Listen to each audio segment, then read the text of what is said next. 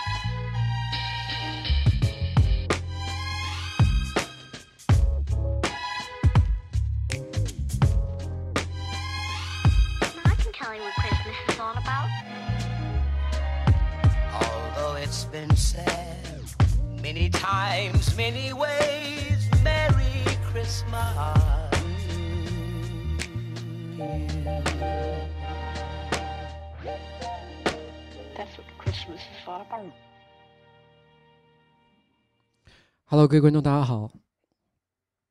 我是上班不要看的瓜吉，A.K.A 台北市议员邱威杰。今天呢是，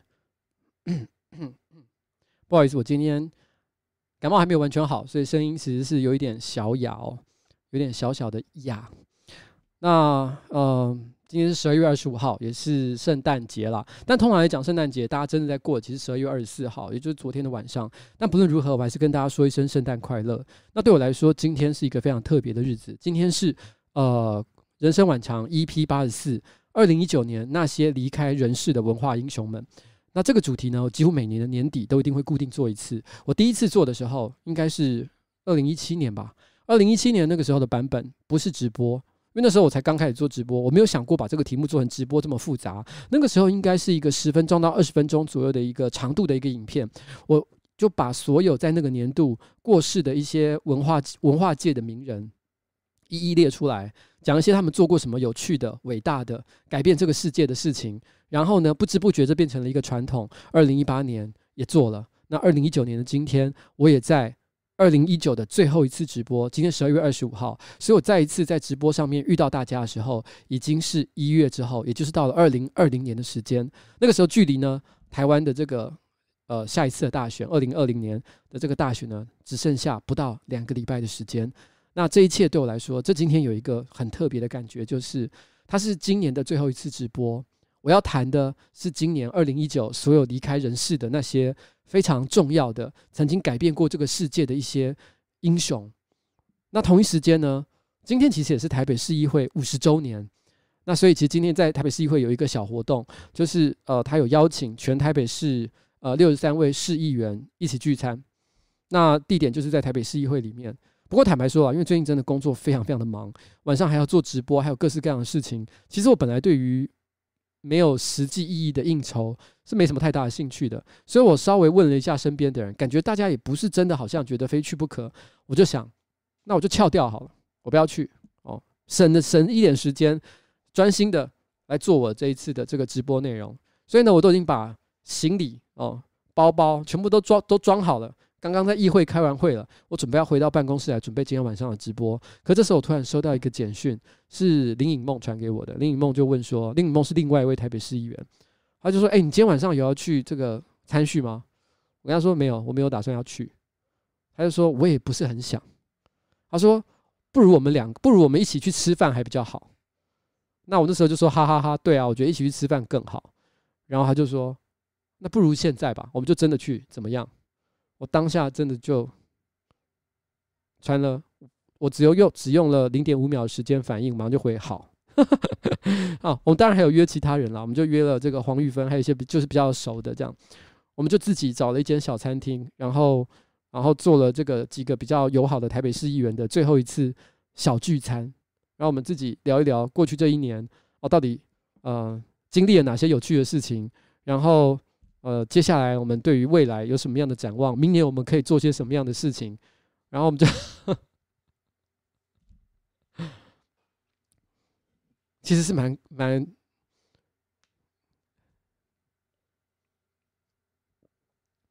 蛮开心的。那今天呢，呃，做这个直播的主题，其实东叶啊，本来要帮我做今天这个主题的封面。往年其实影片都是我自己剪。封面当然是自己做，那今年呢，因为我有自己的团队，所以我就当然叫我的这个助理帮我处理嘛。那我叫他帮我做的时候，他做的第一个版本，呃，他使用了 JoJo 的梗，他使用了 JoJo 的梗，呃，就那个 JoJo 的梗，他其实是用那个呃第六部吧，应该是第六部啊，哦，《黄金之风》第五部。第五部的这个黄金之风，这个乔鲁诺·乔巴拿最后准备要升天的画面，然后把他把他跟一些名人的头去合成。然后我当下看了以后，我就说：“哎，这个不行。”他说：“哎，我觉得那一幕非常的经典，哎，我看了都快要快要哭出来，有一种圣洁的感觉。”但我跟他说：“不行，因为你这是套使用了动漫画的梗，然后你套套上了一些过世名人，其实别人会觉得我们在搞笑。那其实这一个今天这个直播其实是。”我们要尽可能的，就是说，其实我我其实重点并不是在搞笑，虽然其实有一些伟人，我可能会讲一些他生平当中有趣的一些事情，但重要的不是好笑，而是在这些故事的背后，他其实真的为台为这个台湾啊，或者是为甚至为这个世界做了非常多重大的改变。所以这个有稍微一点点的这个，你知道心理是是没有做好的话，我个人是觉得很不应该的啦，很不可以，很不可以。诶，等我一下，我突然想到了一件事情，今天的直播我有要做一件事，但是我有一点。等一下，我想要特别提醒一下，其实，在去年呢、我在做这个直播的时候啊，我也有哦，我也有做了同样的事情，就是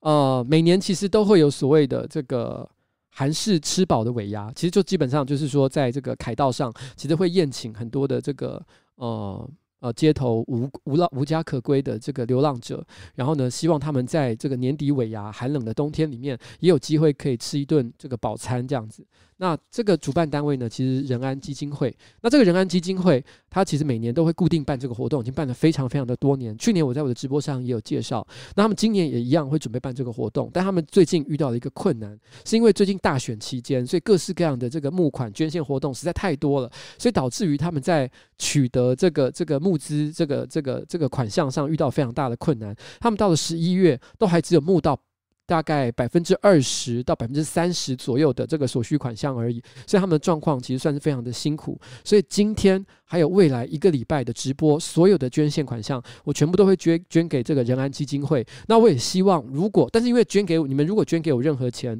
因为都会被通路抽掉一笔，所以如果呢你只是单纯的想要留话，然后让我注意到你，你还是可以用捐献的方式，这个非常的欢迎。但如果你真的也想支持像这样的活动的话，我希望你们也可以立刻就是用这个爱心专线，还有这个划拨账号，把这个钱啊捐给他们，让他们有机会可以把每年的这个韩式尾牙都办完。那这个划拨账号呢是一九六九五二二七，好不好？然后呢，请备注这个尾牙小组，那一切都是专款专用。好，这个是我今天特别会希望在这个时间点，然后帮他们做的一个小小的宣传，好不好？OK，但是但是当然的，我觉得这边也不做任何情绪的勒索了。我知道今年年底，呃。我自己在内，还有可能这个你自己生活周周遭，还有加上选举的关系，其实你已经真的，我觉得很多人可能已经不停的在捐钱，捐了很多很多的，请大家就是量力而为哦，真的是量力而为。我知道大家其实非常的辛苦，年关将至，不是每个人都过得非常的幸福，所以呢，呃呃，我在这里我也要呼吁，就是这里绝对不是要情绪勒索各位，但是如果你真的觉得你有心有余力的话，你也支持这个活动理念的话，我希望你们可以做这件事情，好不好？就这样，OK，好，那接下来我想要先讲一下。今天的这个开场呢，其实通常来讲，我每次在做这个主题的时候，我一定都是呃从一一月开始，然后一个一个把它讲完。但是今天呢，我想要特别先从一个人先开始哦，我觉得不一定要照顺序啦。我想先从十二月二十三号开始，就是最近啊，最近其实有一位，我觉得其实影响台湾的学生蛮多的一个人物，叫做林良，然后九十六岁过世。他的笔名呢叫做子敏哦，克山，他是台湾儿童文学的作家。我想我只要讲一个名字，大家就知道我在说谁，就是小太阳。小太阳其实就是他非常有名的这个代表作。那大家可能以前在国文课本里面其实都有读过。他其实是今年九十六岁，所以他其实出生应该是在一九一几年，非常早的一个时间点，远早于这个。日本这个这个中日战争啊，他其实最早他出生其实不是出生在中国，也不是出生在台湾，他出生在日本，他基本上是移民日本的华侨。可是后来呢，因为他们发现中日战争可能即将爆发，所以他们家呢举家就搬迁到了厦门。后来他在厦门哦，在中国那一带长大，到了二十二岁的时候，他偶然间听说了台湾的情况，然后他突然对台湾的这个生活和文化产生了一个兴趣，所以他就毅然决然的搬到台湾。他在搬来台湾之前，他听说了很多有趣的对。台湾的一些故事，听说台湾非常非常的热。有人跟他说：“你在台湾，你只要把背靠在那个墙壁上，你就会你的背就会立刻被烤熟，变成一个烤饼。”然后当时心想：“哇，台湾这么热啊，好像一个很神秘的，好像火焰山一般的地方。”那后来呢，他来到台湾的方法，他是去考一个东西，叫做教育部的国语呃推行员，教育部的国语推行员。然后就是简单来说，哦，就是台湾那个时候早年嘛，可能大家都是讲闽南语、台语。他那时候就觉得说，可能在这个这个中华民国政府，嗯的这个这个需要之下，所以他们决定哦，他们决定就是说来这个台湾推广国语哦文化，所以来到台湾。那这个小太阳呢，这一本著作就是后来他在台湾所创作的，因为后来在台湾成家，然后他有了三个女儿，还养了一只狗。然后还有加上他老婆，一家六口六个人的故事，他就把它写成了哦这个小太阳这本书。那小太阳这本书呢，其实基本上就是在讲他的女儿，因为对于他来说，哦，他曾经形容他的女儿就是他的第三者，他家里面的第三者。因为相较于他跟他的老婆，他的女儿他一样觉得对他们的爱非常的强烈，强烈到可以跟他的老婆比拟的程度。所以他就在书里面一开始就说，他是一个小小的第三者。然后呢，他是用“小太阳”这个字去形容这个女儿在他心目中的重要性，就好像高高的挂在天空上的太阳。他曾经这样形容她，他说：“小小手，小小脚，眼睛亮，静静瞧，身子暖，轻轻笑，把阴冷潮湿赶跑。”他在二零一二年的时候，获得国家文艺奖。在二零一九年十二月二十三号清晨的七点，他在家中安详的离世，享受。九十六岁，可以说是呃安享天年了哦。我觉得他呢，对于这个台湾可能很多的学生、年轻的学生来讲，从我那个年代，大概三十四十年前，一直到现在，我想他的课文一直都是大家耳熟能详的东西。所以对于大家来讲，这个心里面其实也是有很多很多的感觉。而且我也非常能够理解这种对于女儿，然后那种虽然我没有。但是我可以想象，就是那种，当你人生当中第一次哦见到了啊自己可爱的小女儿，啊你看着她小小的手、小小的脚抱在身上，非常温暖的，好像有一个小小的太阳就捧在手心一样的感觉，那一定非常的特别。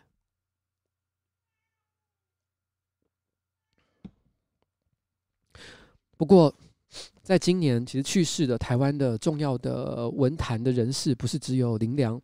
其实，在十二月十七号，也就同样在十二月的时候，有另外一位是八十四岁的作家，叫魏天聪，他是一个台湾的作家与文学评论家，他也去世了。他是在台湾的国立政治大学毕业。那他呢，呃，曾经任笔会还有文学季刊《中国论坛》等刊物的主编。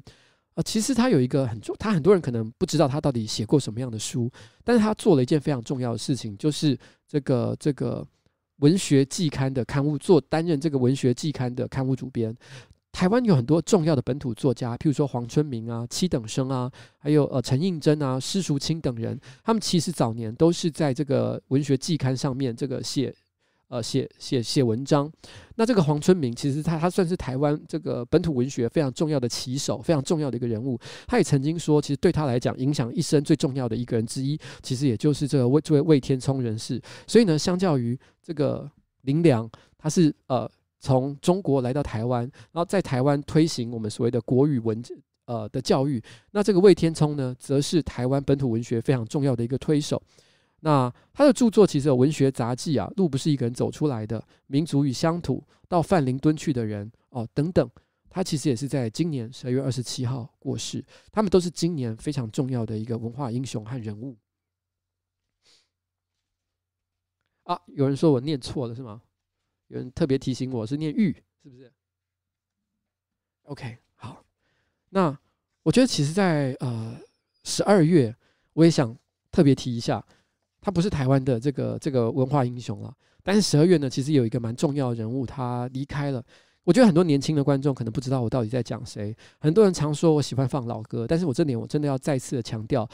呃，瓜吉的电台或者是人生晚长，偶尔我会放一些音乐，但不会真的都是哦放老歌。我很多都是最近五年内的新歌，但是的确有的时候你走到一个地方，你听到一些你小时候可能国小。国中或者是高中的时候，哦，正好在你就是对于恋爱啊，然后对于人生啊，充满了冒险的这个欲望的时候，你正好在你耳边听过的一些歌，因为你知道音乐有一个很独特的能力，就是能够能够在你呃心情特别的这个激动或者是低沉的时候，为你带来完全不同的能量，然后呢，让你更加的悲伤也好。还是兴奋也好，带来完全不一样、不一样的感觉。那所以其实这种在你年轻时代曾经非常流行的音乐，都会对你未来的人生造成非常大的一些影响。那其中有一个人，他居然就在十二月的时候过世了。他的名字叫做 Mary。呃呃，惨了，因为你说小时候从来没有念过他的英文名字，他英文名字真有够难念，因为他其实不是不是美国人，他是瑞典人哦。Mary Fredriksson，玛丽弗瑞德克森。她是六十一岁过世的瑞典的创作女歌手，她是一个双人组合叫 Roxette，Roxette 的女主唱。我讲到 Roxette，是不是很多人就开始有印象？小时候其实这个呃麻雀变凤凰的主题曲 It Must Have Been Love 就他们所创作的。那他们还有很多非常知名的歌哦，譬如说呃汽车广告啊，就有过这一首歌，就是我现在准备要放的这一首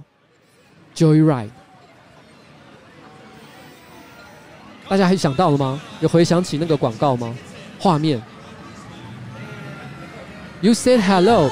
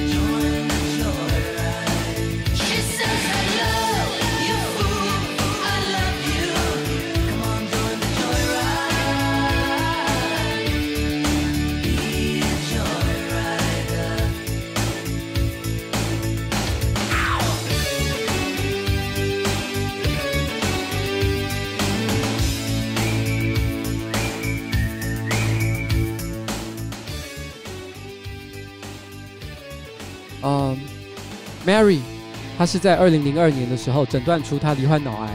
后来呢，他病情有好转，所以他很快又复出乐坛，在二零零三零四年左右的时候，但是没想到呢，到了二零一六年，哦，持续了他复出乐坛一段时间的演出之后，他还是不敌病魔，所以在二零一六年的时候，他停止了全球的巡回演出。然后呢，马瑞玛丽弗瑞德克森呢，在抗癌长达十七年，从二零零二年一路到了二零一九年之后，终于在今年的十二月十号不幸离世。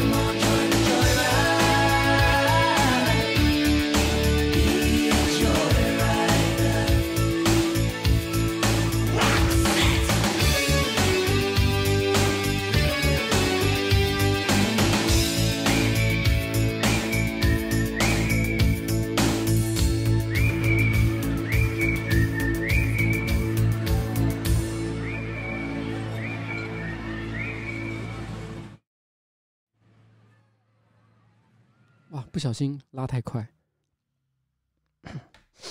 好，嗯，嗯，好吧，我们回到一月好了。其实一月二十五号，其实一月呃过世的人不多哦，但有一位其实蛮特别的，我想大家都不认识他哦。他是在一月二十五号的时候过世的，他是叫潘乌吉，九十四岁，他是台湾新社部落格玛兰族的女巫。那今年呢，他九十四岁的这个潘乌吉，他从十四岁的时候就接下了这个部族当中祭司的工作。他这八十年来哦，他就是从不间断。十四岁开始，他就一直为部落驱赶恶灵，或者是帮他们祈福。他一直以来最忧心的就是格马兰族的文化传承问题。总统蔡英文去年还曾经特别去探望他。对他来说，他是台湾，同时呢也是原住民格马兰族哦，做重要的一个瑰宝，是一个传奇的人物。那。他其实在今年一月二十五号的时候，也不幸就是离开了人世哦，九十四岁潘乌吉女士。然后呃，二月十九号，呃，卡尔拉格菲，呃，卡尔拉格菲呢，这个如果是喜欢这个这个时尚的人，大概就知道我在讲谁哦。然后。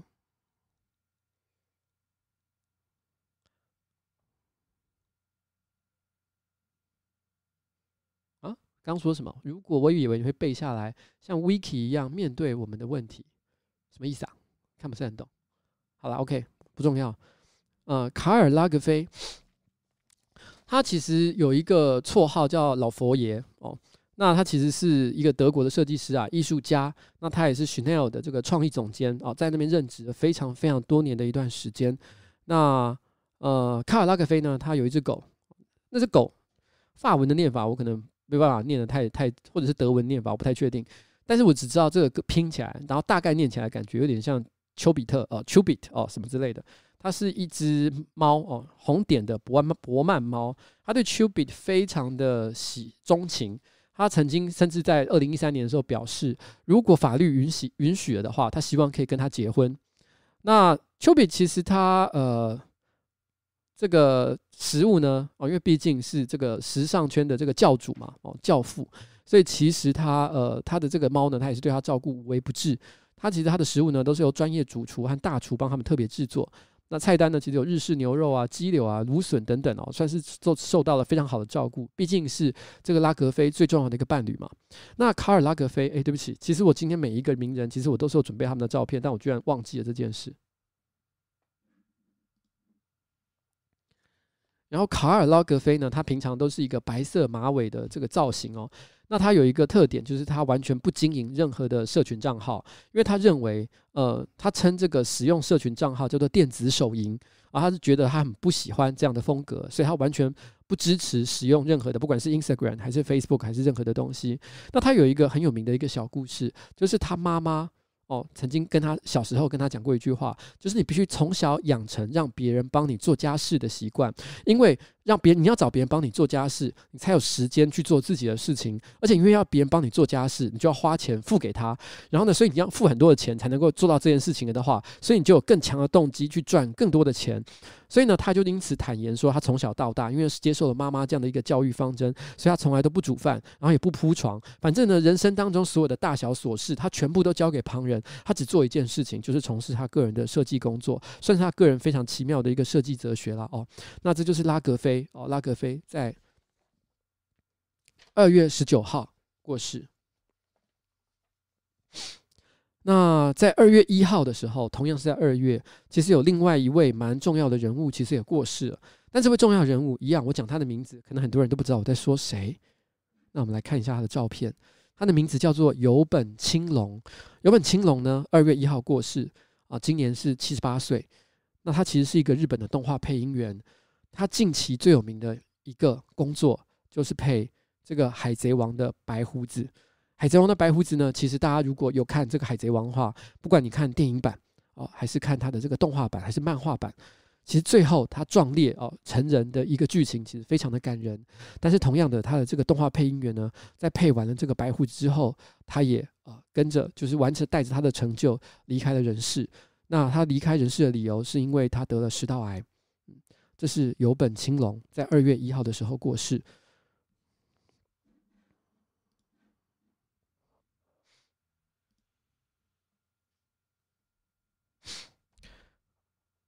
三月十六号，吴乐天。吴乐天呢，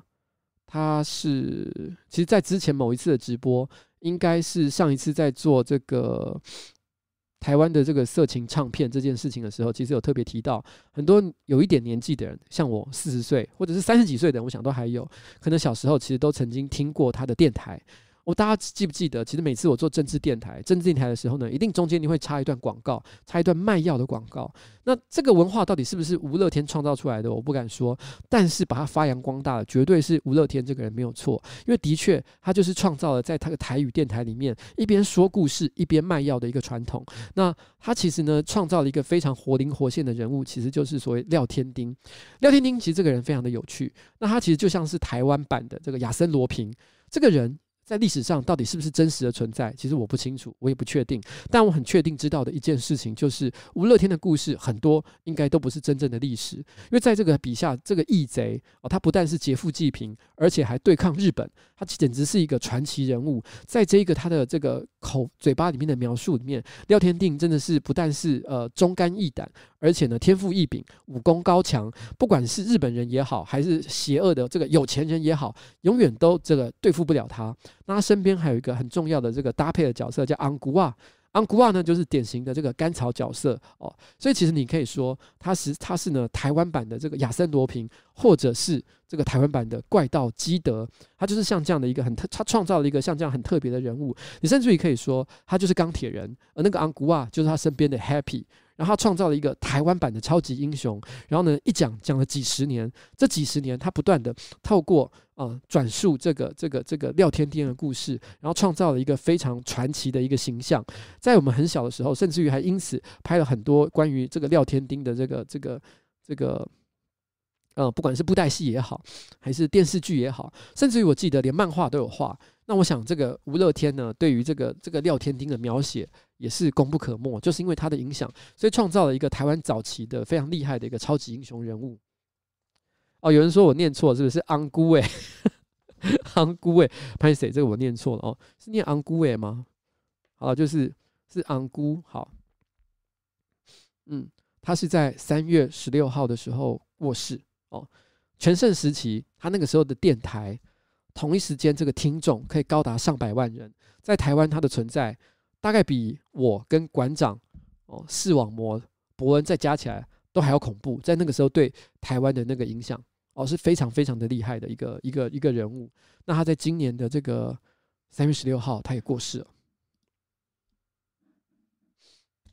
然后到了四月六号，四月六号有另外一个人，他也离开人世了。他的本名叫做陈志汉，但是很多人可能不知道他的本名是不知道他的本名。他实际上的这个大家可能比较知道他的名字叫做阿怪。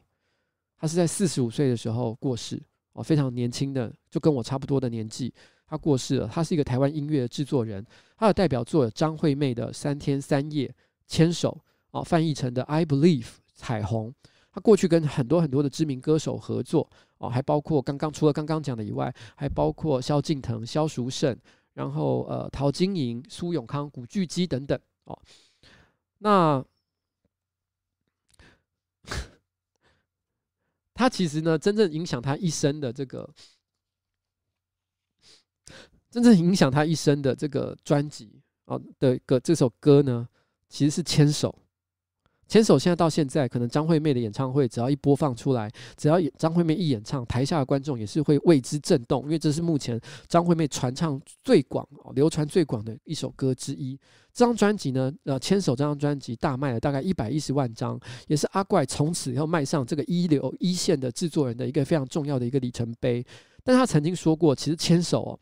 呃，本来跟他他本来他想要做的东西，跟他后来所呈现的东西是完全不一样的。因为他说牵手在他的心里面，当时他在创作的时候，可能因为那时候他比较年轻，然后呢比较早期的时候，所以他没有他心里想的并不是创造一首可以卖到一百一十万张 CD 的流行歌曲，他想要的是一首比较有创意、比较古灵精怪的一首搞怪歌。所以当时的歌词其实完全不一样的。譬如说，他他曾经这样形容了，他说牵手这件事情对他来说。是，就是器官与器官之间的接触，所以他认为是一个充满隐喻的一个行为。所以他说他的牵手的第一句就是，呃，呃，牵手的第一句其实是今天晚上当我醒，今天晚上当我醒来的时候，我的脚趾头在蠢蠢欲动。但原本阿怪的版本，他说他本来的第一段歌词其实不是这样写的，他的第一段歌词是我的荷尔蒙在蠢蠢欲动。然后呢，至于大家都能一起。一起唱的那首那那段就是牵手牵手，我的热情全年无休哦。这一段歌词，它最早的版本其实写的是，呃，我的那里全年无休。所以他本来真的要唱起来的话，应该是牵手牵手，我的那里全年无休哦。他本来是要这样唱的。他如果真的这样写的话，这首歌铁定不会红，应该啦，应该不会红吧。也卖不了一百一十万张，但是因为后来做了一些比较符合市场潮流的一个改变，所以使得他嗯这张专辑呢后来啊大卖一百一十万张，改变了这个台湾的流行乐坛，也改变了他自己，然后变成让他使得他要居这个乐坛上面非常重要的一个位置。但很可惜的事情是哦，他在四十五岁非常年轻的时候就离开人世。但是不论如何，他的名字。一定会留在台湾的文化跟流行音乐坛之上。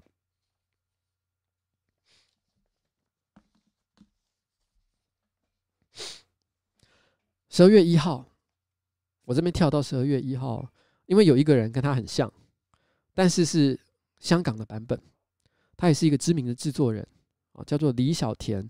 他是香港已经已故的作曲家跟唱片制作人。那也是香港现今所有这个粤语流行歌曲奠基它的这个流行文化的一个非常重要的推手。他曾经先后捧红了这个梅艳芳、张国荣，呃，还有吕方等歌手。那他所创作过来的这个知名的歌呢，包括《问我》、《变色龙》、《天蚕变》、《大地恩情》，然后《胭脂扣》哦，《Cry in the Party》等等。《胭脂扣》我不知道大家记不记得？那个在我我想想看，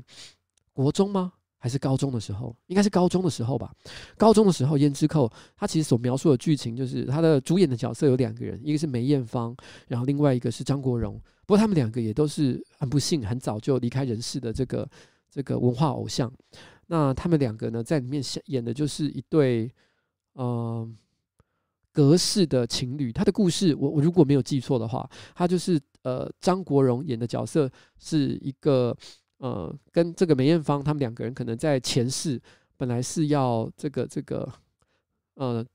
是因为谈了恋爱，但是却不被家人所接受，所以他们决定一起去殉情。可是没想到，呃，女生死成了，但男生却没有，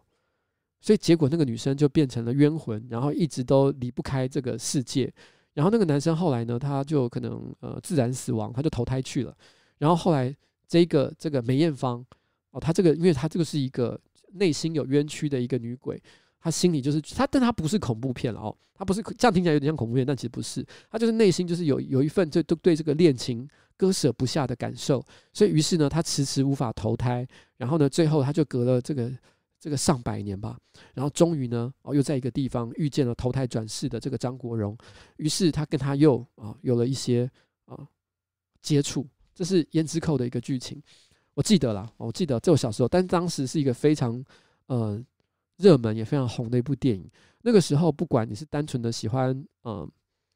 恋爱故事的。这个年轻人也好，还是说你单纯的就是喜欢这个电影的艺术，你喜欢美美术上的一些设计，《胭脂扣》都有非常杰出的表现。那大家看了以后都是会觉得非常印象深刻的一部电影。那这部片的主题曲呢，其实也是由他所创作而成。那他呢，其实是在啊、呃、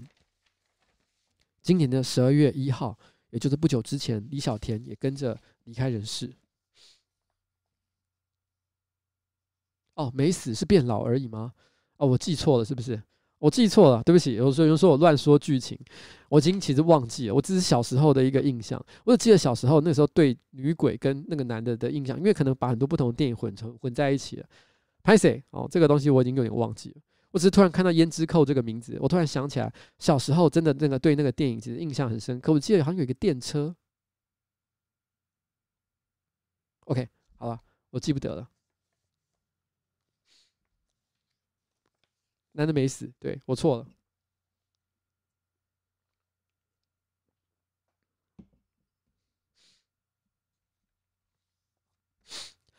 啊，刚有人问一个问题，说是不是以后都改礼拜三直播？其实不是啊，这个礼拜我是特别，我换了一个时间做直播的表，直播的这个内容，因为明天礼拜四晚上其实有那个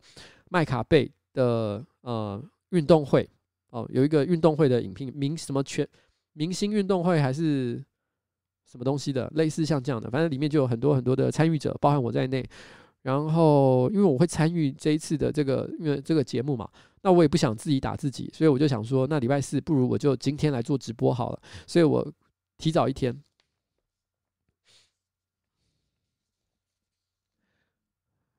好，对不起，我错了，我错了，我讲错了。四月十一号，四月十一号的时候。有另外一位呃英国的喜剧演员，他也过世，他叫伊恩·科尼托啊，他是一个英国喜剧演员，六十岁猝死。他为其实我觉得他对于台湾，或者是说说对于世界，他的贡献其实我有点难以形容，因为我对他也不是很熟。可是啊，哦，我还开开了阿怪的照片，我对他还不是很熟哦。但是为什么要特别提到他呢？因为我觉得他他的过世其实是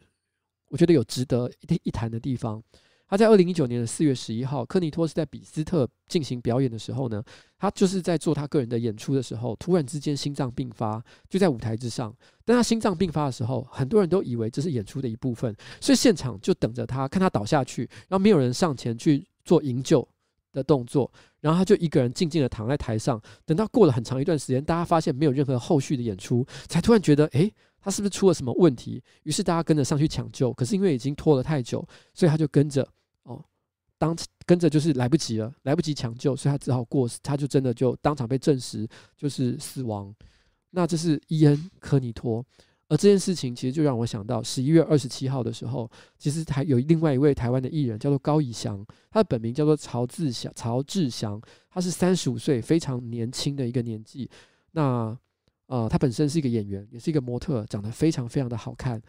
那他在录制一个中国的综艺节目叫做《追我吧》的时候，心因性的猝死。然后呢，也是在现场，可能因为抢救不及，然后最后他也离开人世。坦白说，到底现场发生了什么情况？因为我对于这件事情，我觉得我没有第一手的了解，所以我不敢去评断到底是谁出了什么样的问题，造成了呃这个高以翔的死亡。到底是高以翔他身体本身就有一些问题，还是说现场的这个综艺节目的这个桥段设计不良，或者？也不是不只是桥段设计不良，而是现场的抢救机制，然后呢，或者是对于这个这个医疗的这个意识或者是知识不足、技术不足够，所以没有办法把它抢救回来。这件事情其实我们没有办法知道哪一件事情的比重其实是比较重的。但是我很想借由这件事情其实去谈一下，其实从以前到现在，很多的演出者常常都会在这个表演的过程当中发生死亡的危机。譬如说，很早的时候，我们就知道 Beyond 的主唱。像一个香港乐团，它其实也是一样，在日本的综艺节目里面，因为进行游戏的片段，然后呢也遇到了危险，最后导致他也是在这个节目的现场就死亡。那其实除了他之外，还有很多很多类似的一个情况。所以我们都知道，有的时候为了追求戏剧或者是综艺的效果，我们总是忍不住的。其实如果你们有对可能演艺啊重娱乐圈啦哦。其实我觉得，所谓的 YouTuber 也是广义的一个娱乐圈的一部分，因为我们都是制作节目，希望让大家开心。这些工作表面上看起来非常的光鲜亮丽，可是背后常常都有非常残酷的一些竞争。这残酷竞争其实是自找的，所以不是说要为自己或者是为我们的同业去表示说啊，大家好辛苦，比其他人都辛苦，并不是这样的意思，而是说这个工作其实隐含了很多非常没有人性的地方。举个例子来讲，当你还是菜鸟，还不是很受欢迎的时候，你真的不是当其实有前辈。或者是在演出的现场，有人希望要你做一件非常不合道理的事情的时候，大家总是会有一个感觉，就是因为我们是新人，我们要力求表现，所以我们绝对不能够有任何的推辞，就算是让你非常的丢脸、颜面无光，然后，然后呢被羞辱，然后还是说，甚至于说是你必须要从事一些非常危险的行为，甚至超过自己身体所能负荷的程度，我们都觉得必须要用自己的意志力去完成这一切，去撑过这一切，然后。让自己就是达成自己心目中理想的综艺效果，获得这个这个节目的制作单位还有观众的喜爱，这一切的一切，其实背后都非常非常的残忍。其实，在之前我们去澎湖做路跑的时候，其实我曾经有说过这件事。我们其实，在做路跑的时候，其实到了跑了最后一段，那很多人都跟我说一件事：说老板，你为什么不下去跑？因为从头到尾，每一个人都跑了十几、二十几、三十几公里。每个人都非常的辛苦，在澎湖那种风很大，然后呢，这个这个路崎岖不平，然后然后有高有低的一个情况，然后在非常艰困的环境之下跑得非常的辛苦的时候，为什么老板你也不用真的跑完一整段？很多人都期待说，老板你为什么不下去跑？其实那是因为我们很早的时候我们就定下了一个规则。因为我们觉得，其实这种路跑的活动，包含像之前做忠孝东路走九遍的时候，我觉得这种类型的活动，因为它强调的是非常长时间的一个劳动。到底一个人对于长时间劳动的承受程度，个体是不太一样的，每个人的状况都不同。很多时候我们都会高估自己的状况，也常常会发生上班族在跑马拉松的时候，他以为他可以，可中途却休克就死亡的一个情况。所以我们有定下一个规则，就是有参与训练的人。有确认过自己有能力完成赛事的人，你才可以去参加路跑。不论如果不符合这个条件的话，就绝对不可以去。但是我因为在议会的工作实在太忙了，所以我真的没有参加训练的课程。所以他们认为说，其实不管怎么样，老板都不应该下去跑，去表达就是说，就是这是这是一个我们对于风险控管，我们觉得这是一件非常基本的一件事情。虽然作为一个人，我当然能跑步，我又不是残废，我随时下去，我跟着大家一起跑一下，有会死吗？其实不会死。可是这是我们一开始定下的规则，所以我们觉得我们必须要遵守。譬如说，我们在之前做杯妹大赛的时候，啊，有人提到有一位叫巴西重金属乐团叫啊 Angra 火神，这个安格拉主唱 Andro Andre Andre Matos 哦，他也在这个一二零一九年六月八号过世了，他希望怀念他。好，谢谢哦。我那时候其实我们在做杯妹大赛的时候，杯妹大赛其实也是一种对体力上的呃。考验非常的辛苦，但是我觉得大家在看这节目的时候，我不知道你们看不看得出来，其实我们设计了非常多跟安全有关的桥段。举个例子来讲，其实如果当初我真的背不动的话，我我有一个选项，就是在原地就放弃，我没有非做这件事情不可。但是我们在做这件事情之前，其实，因为我们知道，我们已经事前知道大概会有什么样的人会来参加这样的比赛。我们也知道九妹会来，九妹就是我自己邀的。我有事前问过她多重，问过她八十五公斤。所以我们那个时候因为有四个人要要跑嘛，那要要背妹嘛，就是我，然后就是呃蔡哥、阿杰跟这个这个小欧。我们知道我们四个人要跑，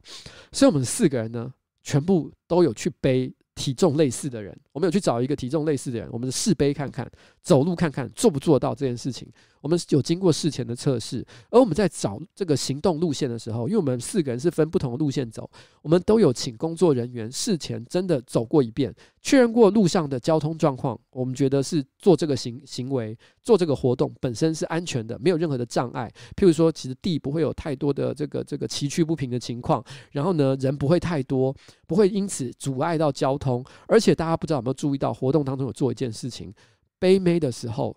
过红绿灯，也就是过斑马线的时候，我们是不背的，我们一定是下来用走的。因为那个时候，其实老实讲，纯粹就做比赛这件事情来讲，你把人放下来，然后开始用走的，其实就不好看了，好像没有真的完成这件事情一样的感觉。你没有真的从头到尾都是用，都是用背的。可是为什么我们会这样的规定？是因为我们觉得，你如果今天是背着人，你的行动跟应变的能力本来就会变差，所以在这种情况之下。如果今天有一台车，它真的很不长眼，明明是绿灯的情况，你是可以走的。可它如果突然之间就是开得很快，差点就要撞上来。如果你是在一个行动自如的情况的时候，你可能闪得开。可是你背着一个人，你可能就做不到这件事情，而且你可能会随时发生各种突发状况。譬如你背到一半，突然之间觉得太累，你就摔倒。你在路上摔倒，哇，你可能后面的车直接都撞上来，有各式各样的危险。所以我们就说，其实只要经过马路的时候，你就一定要把人放下来。其实这些东西是我们在虽然上班不要看，有的时候其实会做一些看起来也很勉强表演者的事情，因为勉强表演者本身就是娱乐的精髓。很多人就是想要看到那种被勉强的感觉，很痛苦的状况，大家会因此觉得很有趣、很好笑。可是即便是这样子，我们也觉得我们必须遵守一定的规范，我们不希望发生任何的意外，发生任何的不好的事情。忠孝东路走九遍的时候也是，那个时候其实我们也是做了很多很多安全上的考量，譬如说像小欧，他随时身边是跟着两个教练，如果今天他不行。我们随时会停下来，教练也随时会检他检验他的状况。他在走路的时候，我们也不准任何人去打扰他。我们会有，我们之所以会安排他每走一段路的时候，都有其他工作人员跟着他，就是希望避免有任何人在他行路的过程当中，其实会影响到他这个走路的节奏，或者是造成他的障碍，甚至影响到他的安全。其实这些这些的一切，我们全部其实都是有考虑的。我认为，其实大家在看这些节目的时候，其实很多时候你们必须要知道，其实有一些事情。我认为啦，像高以翔这样的一个意外，虽然我真的不知道到底应该责怪什么事情多一点点，但是我认为，如果今天是在做综艺、做娱乐、任何节目的，其实有的时候不应该为了追求效果，就忘记了人性的这一件事情。不管你是在说人身的安全也好，还是个人的自尊也好，我觉得这些事情都非常非常的重要。譬如说，你看伦敦，嗯，男女纠察队。London Hearts 这个综艺节目我非常的喜欢，它里面有一个很重要的环节，就是互相对骂。譬如说，一群女生在一起，可能骂她丑、骂她肥、骂她老、骂她贱，随便哦，大家都会讲一些对方很难堪的故事，去羞辱对方。主持人其实也非常的毒舌哦，讲这个干话是绝对哦不嘴软的哦。在这种情况之下，可是我相信他们在做这些节目的时候。一定也都在事前哦做好了，就是大家的心理建设。然后，然后，如果你没有做这些事情的话，你单纯的就是只是为了羞辱、为了效果而做出这些事情的话，我觉得都是很不应该的。我觉得是这样子。我觉得这是高以翔的事情。老实说，我对高以翔其实并不熟，所以我不敢说我对他的过世有非常强烈的难过的感受。我甚至没看过他演的任何的连续剧。我不知道，我不知道他对我，他没有做任何真的让我觉得很重要的一件事情，对我来说。但是我认为他的过世，三十五岁这么年轻的一个状况，我认为值得台台湾的、全世界的、中国的娱乐圈好好的思考，到底应该要做什么样的节目，要做好什么样的准备。我们知道，其实在中国做这种综艺节目，他们的成本非常非常的高。你看他们的舞台哦，他们的设计，他们的那些豪华的那些布置，都远远超过其实周边所有国家所能够做到的事情。超英赶美可以做到这件事情，可是尊重人跟尊重一个人身体的安全，我觉得远比那些华美的外表还要来得更重要。这是我觉得这件事情非常重要的一件事。好，四月十一号，加藤医院。加藤一彦八十一岁过世。他是一个日本人。诶，我刚忘了放高以翔的照片，我放一下好了。这位是高以翔。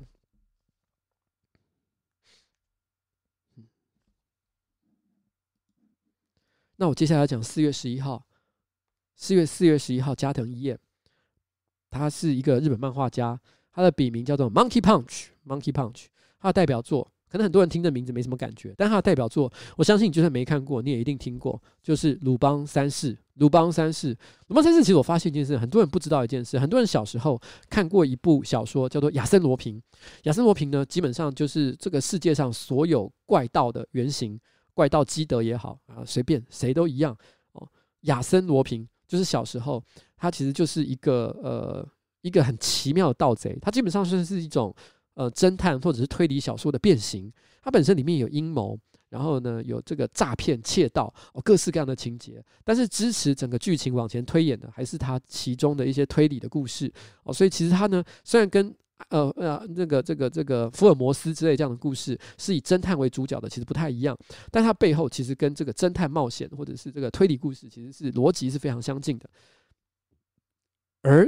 鲁邦三世，其实在讲的就是亚森罗平三世。因为他的念法就是鲁棒鲁棒啊，鲁棒其实就是日本人念罗平的方法，所以基本上是亚森罗平三世的意思。其实我小时候并不知道这件事情，我一直以为两个人其实是没有任何关系的，都独立存在的东西。但我是直长大才知道，原来哦，鲁棒也是有像这样的一个概念。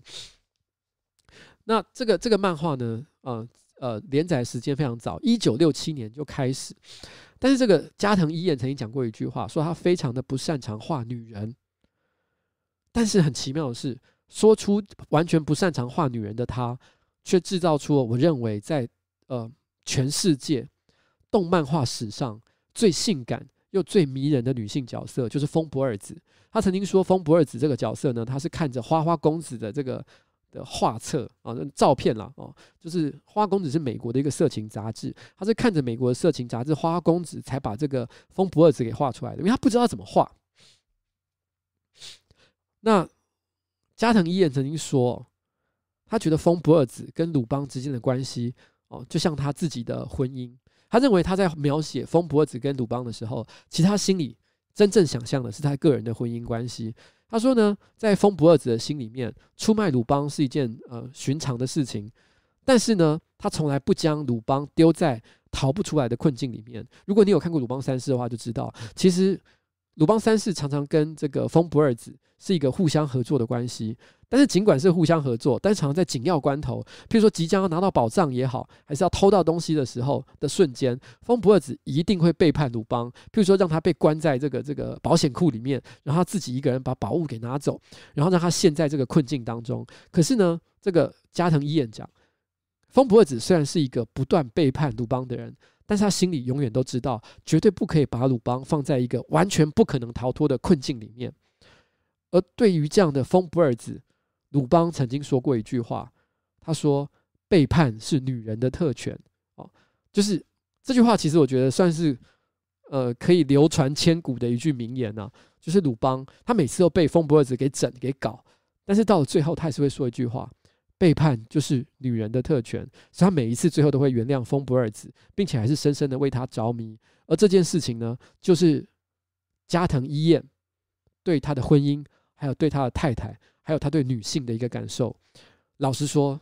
他的这个想法，我觉得跟我真的非常的接近，因为在我的心里面，我也觉得女人对我来说就像是这样的一个神秘的生物，我永远都觉得他们在搞我，可是。我又觉得那是他们的特权，深深的为他们着迷。嗯，这就是我内心的加藤一彦、鲁邦三世和风不二子。加藤一彦八十一岁，也算是高龄了哦。因为肺炎的关系，在四月十一号过世。但是呢，其实过世的漫画家不止他一位，其实有好几位这个漫画家呢，都在今年也跟着过世了。举例来说，有一位叫做莫尔迪瑞迪瑞哦，莫尔迪瑞迪略。我不会念，因为他是西班牙人。M O R D I L L O 哦，莫尔迪迪略，八十六岁。哦，他是西班牙语，但不是西班牙人，他是个阿根廷的漫画家。但是他的漫画，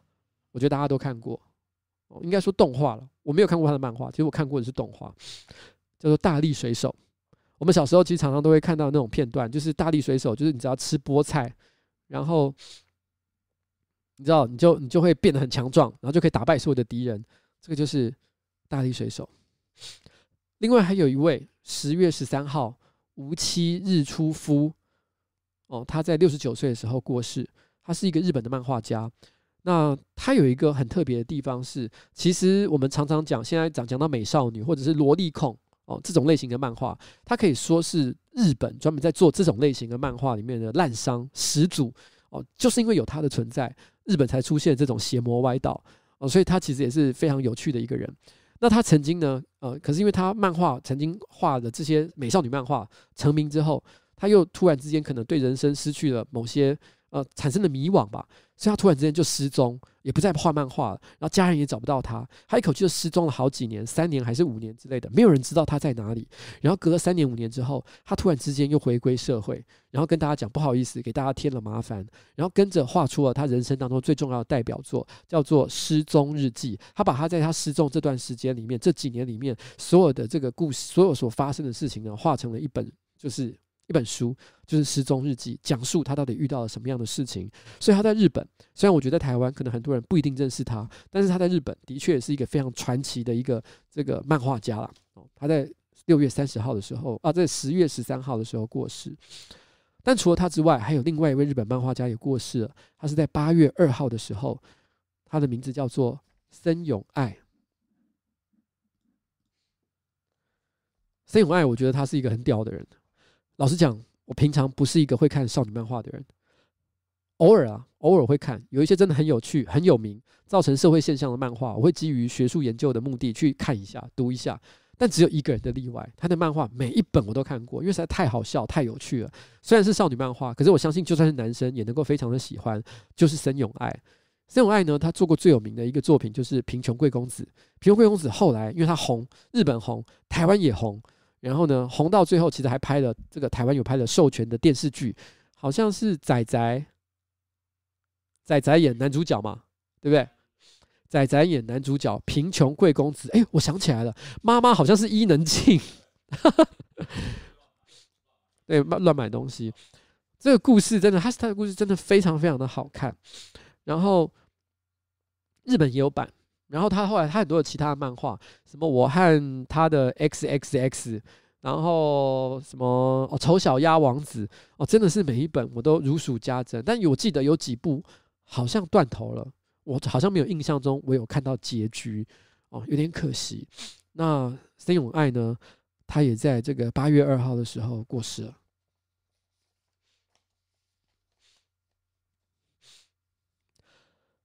但是还有一位。漫画家他也过世了，他是个漫画家。所有的人，我相信今天在直播上的几乎百分之九十九的人都看过他的照片，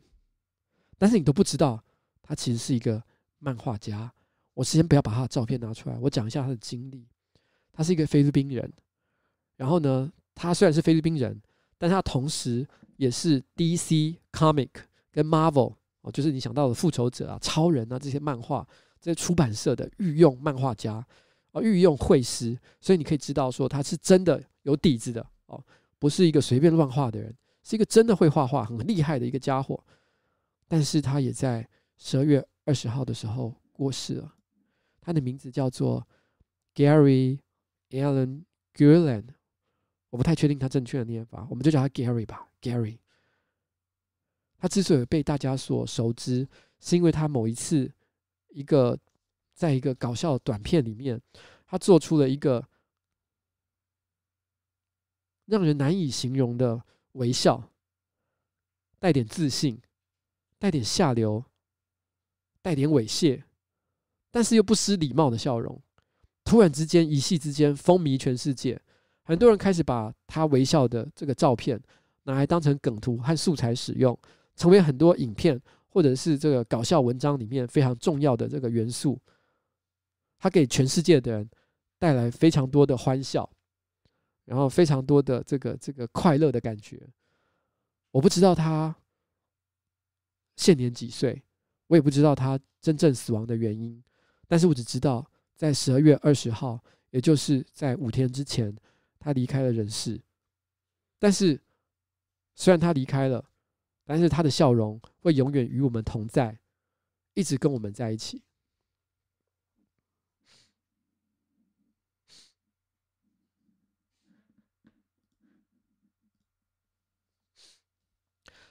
三月十五号，罗杰，呃，他是一个台湾人，九十三岁，企业家过世。他是全球第九大轮胎厂正新橡胶的这个创办人。哦，其实他也是台湾众多的这个，嗯、隐形冠军啊。哦，然后这个这个带起台湾经济奇迹非常重要的推手推手之一。哦，那罗杰也过世了。那四月十，嗯，他是哦，他是三月十五号过世的。四月十八号，嗯，罗琳丽塔华伦九十二岁，他是美国的灵力灵异大师啊，他也过世了，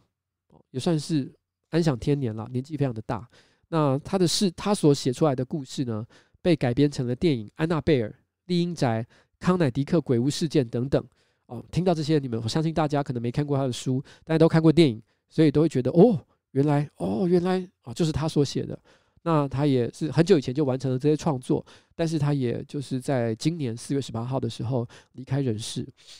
四月二十九的时候，有一位台湾人叫苏玉章，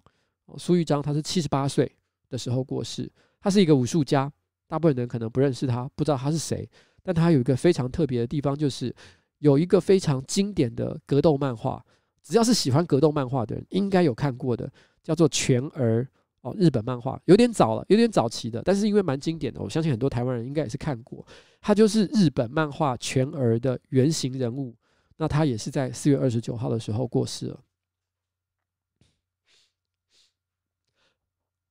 然后到了呃四月三十号，有一位叫做。彼得梅修的这个美国演员，七十四岁的时候过世了。他的代表作就是《丘巴卡》。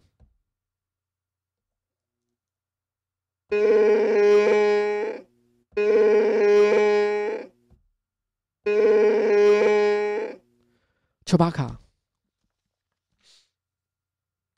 丘巴卡，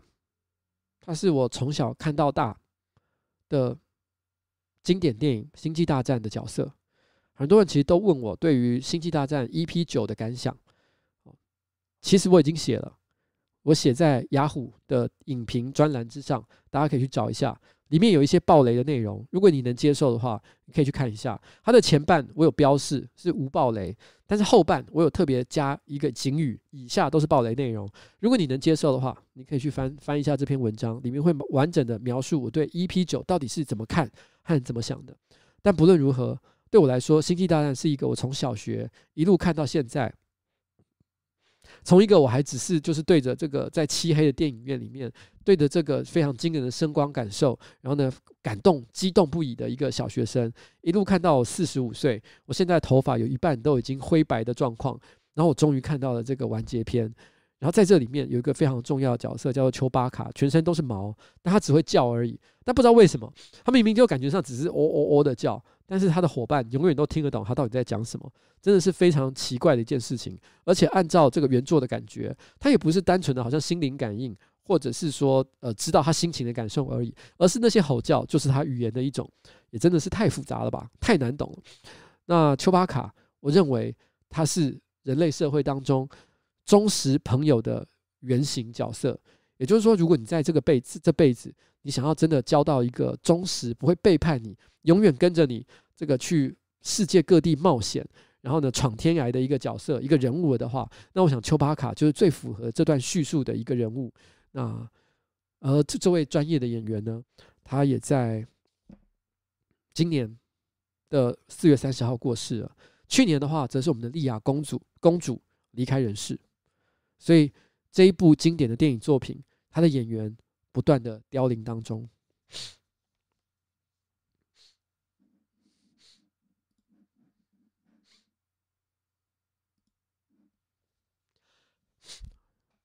五月二十三号有一位台湾的文化界名人叫做平鑫涛九十一岁过世。那他是皇冠文化集团的创办人。然后，呃，基本上，我想很多人可能不知道什么是皇冠文化了，因为他现在不像我小时候那么有影响力。他以前呢，固定都会出一本期刊，里面会刊载散文、小说、各种文学的作品。然后呢，对于台湾喜好文学的这个人口来说，是非常重要的一件事情。那皇冠出版社呢，他们本身还有一个叫做皇冠小剧场的地方，那就在这个东化北路跟南京东路口，台北市哦这边，东化北路、南京东口附近的巷子里面，这个这个。场地大概只能容纳可能一百五十人到两百人，是一个非常小的一个表演场地，在地下室，而且它的这个设备也不是很好。但是在台湾早期，如果你想要创立一个小剧团，做一些非常实验性的内容，然后想要搞怪，然后做一些可能这个突破社会禁忌啊或什么之类的事情的时候，你你能你可能没有办法上到国家剧院这么高档的地方演，你能去哪里？你最容最好最有最有机会可以去的地方，就是皇冠小剧场。所以那时候皇冠小剧场对于台湾的剧场文化来讲是非常重要的一件事情。而且那个时候皇冠文化呢，他们也非常呃有这个意愿去推动台湾剧场的这个演出。所以在那在这个皇冠呢，每年都会有他的冠戏剧节。每年在台湾搞剧场的人都一定会写企划书给这个皇冠出版社，给这个皇冠集团去申请他们的这一个演出，然后获得他们的补助，然后他们的场地，然后有机会可以在这一年一度的这个活动里面有崭露头角的机会，所以对于台湾在曾经搞舞台剧啊剧场的人来说，呃，皇冠小剧场曾经是一个非常非常重要的存在。尽管现在它可能已经不像当年那样，但是对我们来讲是很重要的一件事情。而平鑫涛呢，就是这个皇冠集团的创办人。我老婆年轻的时候第一份找的工作就是在皇冠文化集团，她那时候出社会，她第一个面试的地方就是在皇冠。然后他曾经面试完之后，他没有得到这份工作。他跟我说了一个非常奇妙的经历，就他去那边面试，然后呢，他说一开始的时候大家都相谈甚欢，他心里想说哇，不错诶，好像聊得蛮开心的，感觉上这个工作十拿九稳，应该就是我的了吧。但是没想到在这个面谈的最后，对方的主管，皇冠的主管问了他一个问题，说：“诶，你是什么星座的？”我老婆就说：“哦，我是天秤座的。”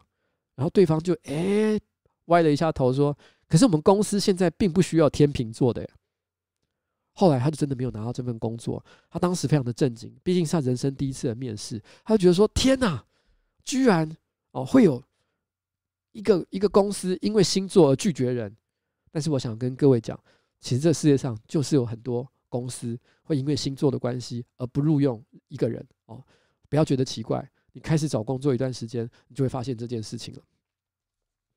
但是平鑫涛有一个非常，嗯，特别的经历，就大家可能大家讲说平常谁啊？我刚讲了一堆，你也对他没什么感觉。但他有一件事情，我只要讲出来，大家就会觉得哦，原来是他，原来是他。那是什么事情呢？他是琼瑶的老公，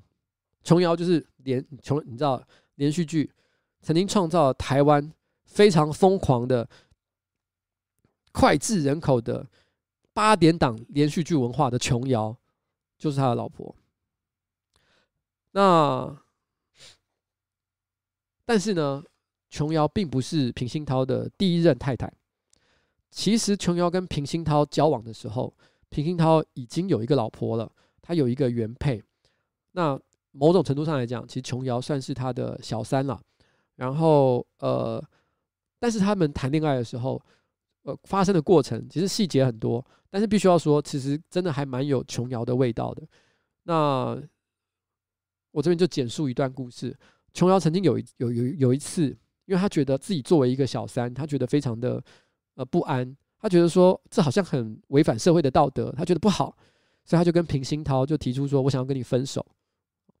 然后，然后没想到平鑫涛听完他这句话。然后呢，就叫他说：“你给我先下车。”他就这样很严肃的说：“平常说，那琼瑶，你给我下车。”然后他琼瑶下了车之后，然后平鑫涛就在车子里面跟他说：“如果你要跟我分手，那我就立刻开车冲下悬崖自杀。”然后吓得琼瑶立刻冲到车子的前面，用肉身挡住车子，说：“不要，不要做这件事情。”然后呢，他拦住了平鑫涛之后，两人抱头痛哭。然后，因此平鑫涛也再也没有要求他分手，最后两个人就在一起了。这个算是台湾早年文坛算是一个非常有名的一个这个这个轶事了哦，就是本身这个故事，呃，就很有琼瑶的一个味道。对，对我来说，平鑫涛所创造的这个皇冠集团，不管是这本杂志我所带来的这个文学的这个价值，还是说是呃他们在推动台湾剧场文化这件事情的贡献，我觉得他都是一个非常伟大的人物。那他的这些呃人生当中的一些这个这个有有趣的这些插曲哦，我觉得不能够评断他作为一个人的价值哦，只能说就是人生，我觉得我不会对这件事情做任何的道德判断了哦。那那我也很遗憾，但是也很高兴的知道他能够在九十一岁的时候哦，以这样的高龄安享天年。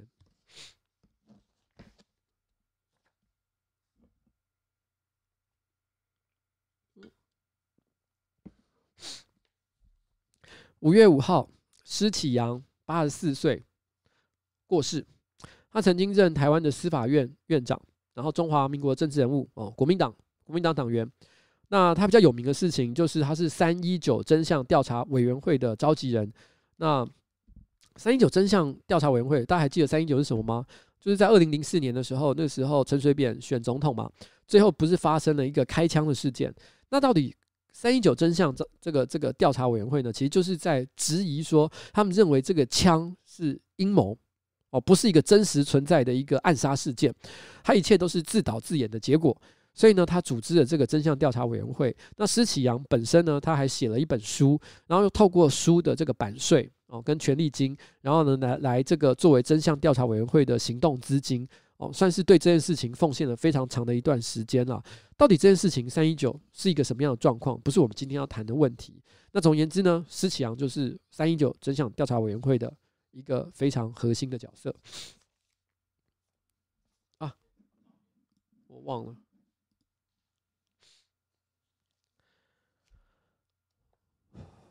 好，五月十六号，贝聿铭。贝聿铭他是一位美籍华人建筑师，他是一百零二岁的高龄的时候过世，也可以说是在非常大的这个非常高的年高的这个年龄呢安享天年过世。那他代表作品是有台湾的路思义教堂，还有巴黎的罗浮宫金字塔。那他的这个巴黎罗浮宫金字塔呢，其实当初这个设计的过程其实并不是非常的顺利，因为他那时候一开始哦，他那时候巴黎罗浮宫就是要在那个罗浮宫的前面美术馆前面设计一个这个一个一个意象。成为一个很关键性的一个艺术品，一个视觉的一个重点。他那时候做出了一个设计，是一个玻璃完全玻璃的一个金字塔造型的东西。他提出像这样的设计图的时候，而且被这个巴黎卢浮宫采用的时候，其实引起了法国轩然大波。因为那时候法国有很多包含可能议员啊，包含他们的这个一般的人民啊，就会说：为什么我们这么重要的一件事情是让一个华人来做？不是让本国人来做呢？我相信同样的事情如果发生在台湾，我们一样也会有争议。譬如说，你说今天在台湾的这个总统府前面好了，我们要设立一个雕像，这个雕像哦，不是台湾的艺术家做，居然是一个日本的艺术家做，大家一定会觉得说：天哪，你怎么会让日本人来做？难道你觉得你自己真的是摆脱不了作为日本殖民地的命运吗？很可能就会产产生像这样的质疑。当时呢，沸在这个法国社会沸沸扬扬。后来是当时的法国总统在密特朗上任之后。他其实哦，他想要解决这个问题，所以他曾经公开发表了一场非常重要的演说，然后呢，强调他对这个这个这件事情的支持，并且再加上后来那个时候，这个贝聿铭呢，他其实呃同一时间他做了一个一比一的等比例的这个模型给大家看，说他要创作的东西就是这样，本来只有一张设计图，但他做出了一个一比一的模型，说你看我就是做这个东西，怎么样？看起来是不是很厉害？于是呢，突然之间，哦，他的演说加上这个一比一的模型，说服了法国的大众。然后最后呢，在这个应该是八零年代吧，对，一九八九年的三月三十号，终于落成。然后从此以后，变成法国最重要的地标之一啊，就在罗浮宫的这个这个这个前面。那贝聿铭也因此成为就是呃广受国际。所认可而且知名的一个设计师，他也来台湾协助设计过一些这个这个建筑物，像是路思义教堂，还有台北新北市啊，新北市八里，还有新竹市的这个乐色焚化厂，其实都是他所设计。不过，路斯蒂教堂必须要特别提一下，路斯蒂教堂不是他一个人设计的。路斯蒂教堂其实是贝聿铭跟他的朋友，他是东海创校的建筑系主任陈其宽所共同设计。对于这两个人的设计呢，其实到底谁占的比例比较多，其实双方的说法其实是不一样的，所以后来有造成一些争议。贝聿铭他自己是认为他做的比较多一点，他认为这是他的创作。可是呢，这个陈其宽只是认为说没有，我们两个人做的都很多。所以这是两个人共同创作。那这件事情呢，这个我就在这里，因为我对这件事情算是一个历史公案了。那我因为对这件事情研究不多，所以我就不做任何的价值判断。所以我只能说，路斯义教堂哦，它是一个台湾人跟这个知名华人建筑师共同的努力的成果，不论两个人努力的程度有多少。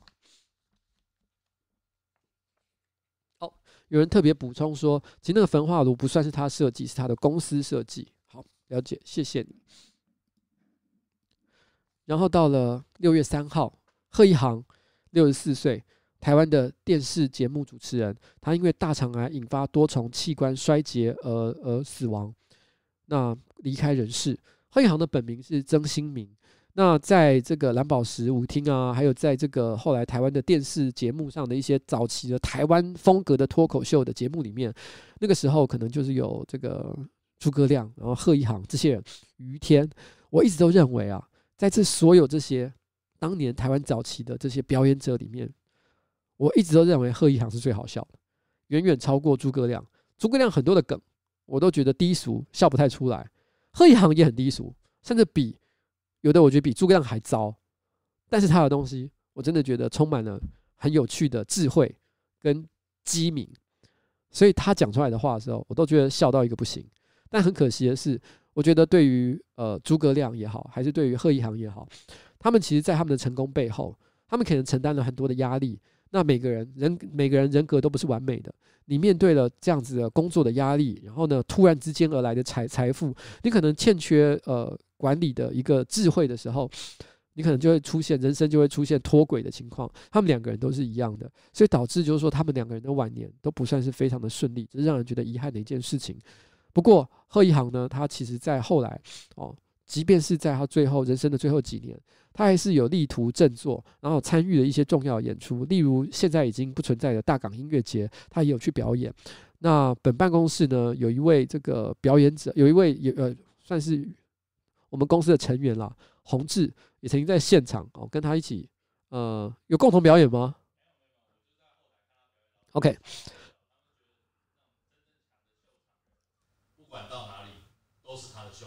了解那个吃饱到位，然后那个真的就是主持的功力太强。OK，刚刚这个这个洪志有特别说了，他说他在后台去看他演出的时候，觉得深受感动，表演的非常非常的好。那个那个，而且他后来还跟他因此拍了一张照片。那我本来说今天呢，那既然你有跟他合照一张的话，那今天晚上我们贺一航的照片，要不就直接放这个你的照片呢？他就说不行。哦，我说不行，为什么？因为啊，不能讲吗。好，因为那个照片里面呢，呃，一边是贺一航，一边是洪志，另外是另外一边是他的前女友，然后，所以这东西真的，他就觉得有点难过哦，不方便，不方便。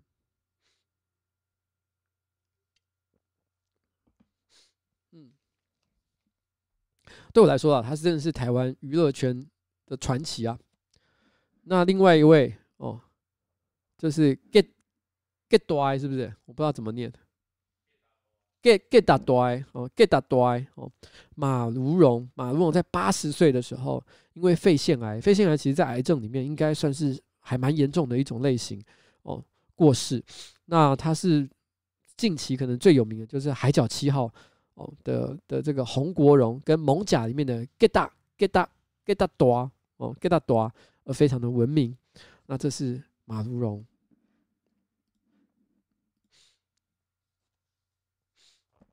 好，其实今天的这个直播呢，不小心的其实又越搞越晚了。那我都有一种就是哇，我今天真的做得完吗？然后会不会拖了他他他太多的时间？今天本来就已经比较晚出发了。结果居然哦，还又一直喋喋不休，到底这样子是对的吗？哦，是对的吗？我也不知道该怎么说。那六月十五号，六月十五号，嗯，有一个人叫做梁凌杰，三十五岁，他是香港的社运人士。他因为参与反送中的运动的时候，他不幸堕坠坠楼啊，离开人世。他就是那个大家在影片中或者是照片里会看到，在大楼上面穿着黄雨衣的人，然后就是梁玲杰过世。而在同一年里面，九月十九号，陈彦霖，他是一个十五岁的年轻人，他也是香港反修例运动的示威学生。他在十九日的时候失踪，九月十九日的时候失踪，在二十二号的时候被发现全身赤裸，浮尸在海面之上。十一月八号，同年，另外一位叫做周子乐的年轻人，二十二岁。他也是香港的社运人士，是香港科技大学的学生，反送中事件的牺牲者，在十一月四号的凌晨被发现倒卧在尚德屯停车场的二楼，留院四天之后，延至十一月八号宣告不治。除了他们三位之外，还有许许多多的人都在今年香港反送中的运动当中不幸的离开人世。我们不断的在这个网络上，在新闻里看到他们的照片，听到他们的故事，还有这些不幸的消息。那在这里，他们非常的年轻，我很难说他们个人是否已经做了什么事情。就像前面讲这些文化英雄一样，是一个可以让一辈子，他可以让他的一辈子因此被大家记得一百年、两百年的伟大的事情。虽然他们的个人。可能在人类历史里面其实是渺小的，但是集合起来，他们所做过的事情不会被遗忘，不会被忘记。所以我今天在这里，二零一九年那些离开人世的文化英雄里面，我也特别把他们的名字提出来。那他们是我们人类文化跟历史上的无名英雄，但在今天的这场直播里面，他们是有名字的。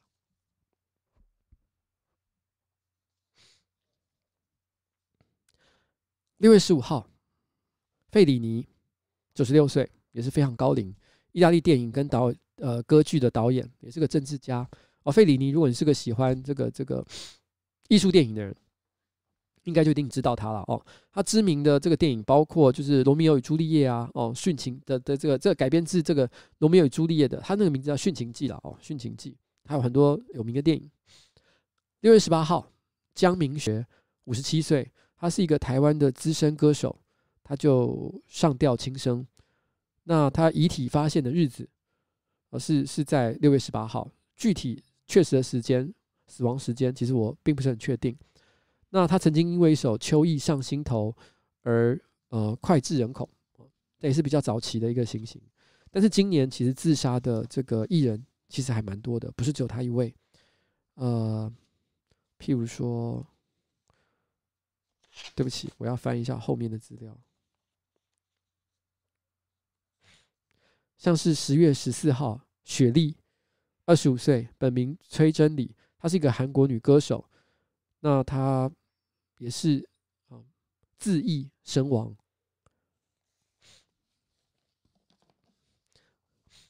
同年，其实还有另外一位韩国女歌手，也是在非常让大家震惊的情况之下，也离开人世了。是十一月二十四号，她是在二十八岁的时候离开的。她是一个韩国的女歌手跟跟演员，她是之前 Kara 的成员。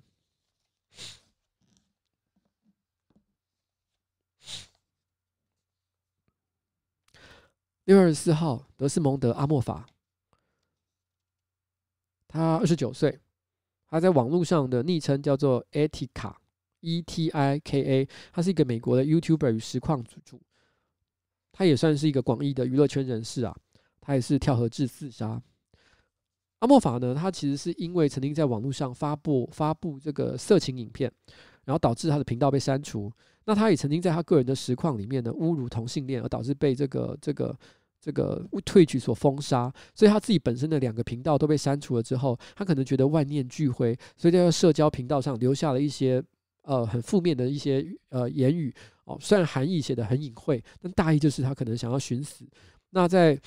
呃，二零一九年的四月十六号的时候，这个阿莫法在 Twitter 上面宣称他自己要用长岛在长岛的这个枪店买来的手枪吞枪自杀，导致他被警方逮捕，并且送往送呃送去治疗。到了二零一九年的六月十九号的深夜，阿莫法在他的频道上呢就发了一部影片，叫做 "I'm Sorry，我很抱歉"的影片。在影片里面，他暗示说他有自杀的念头，感到非常的困扰，说他自己有一些心理上的疾病，有心理健康的问题。他说：“我希望我的故事能够让 YouTube 在未来成为一个更好的平台，让他们知道极限在哪里，还应该走到什么样的地步。”所以在六月十九号之后，影片之后他就失踪了。六月二十四号，纽约市的警察局呢，在这个东河发现了一具尸体。一天之后确认他就是这个在网络上匿名叫做 Etika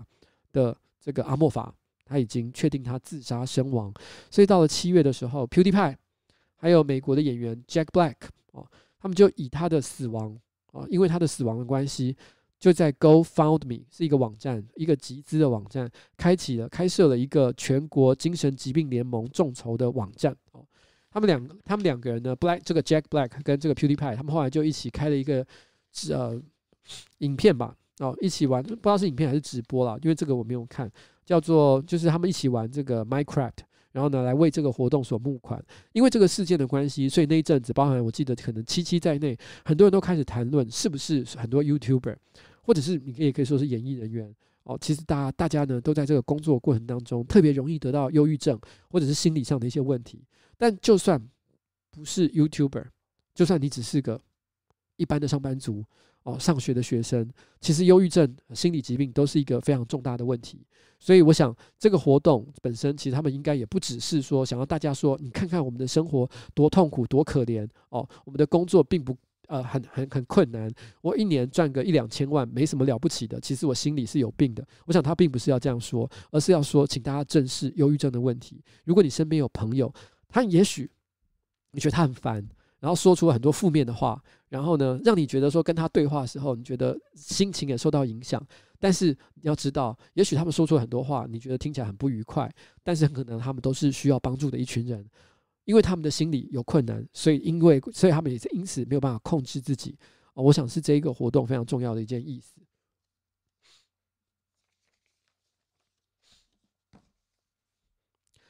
好，七月九号。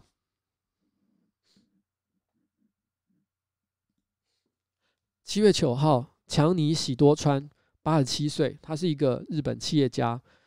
强尼喜多川可能很多人不知道他是谁，可是我只要讲他开的公司，大家就知道，他就是杰尼斯哦的创办人。杰尼斯呢，就是日本最有名的这个年轻男偶像，诶、应该有女偶像吧？还是都是男的？应该都是男的，对不对？他就是一个呃偶像的这个艺能公司。然后呢，他有几个知名的记录。他曾经获得金氏纪录认证，是这个世界上曾经制作过最多演唱会的人，也是这个世界上制作冠军单曲最多的一个人。他是一个呃很有才华、很有商业头脑哦，然后呢创造出很多这个娱乐圈娱乐圈奇迹的一个男人。但是他在七月九号的时候，因为解离性的脑动脉瘤而引发这个呃蛛网膜下腔出血，而因此离开人世。那他其实有一些呃有趣的一些故事了哦，就是他甄选旗下艺人的时候，他常常会说，他除了考虑他们的颜值之外，他也会非常重视他们内心的力量。然后呢，因为他希望他找的偶像不要给人太过呃疏离的感受吧，譬如说。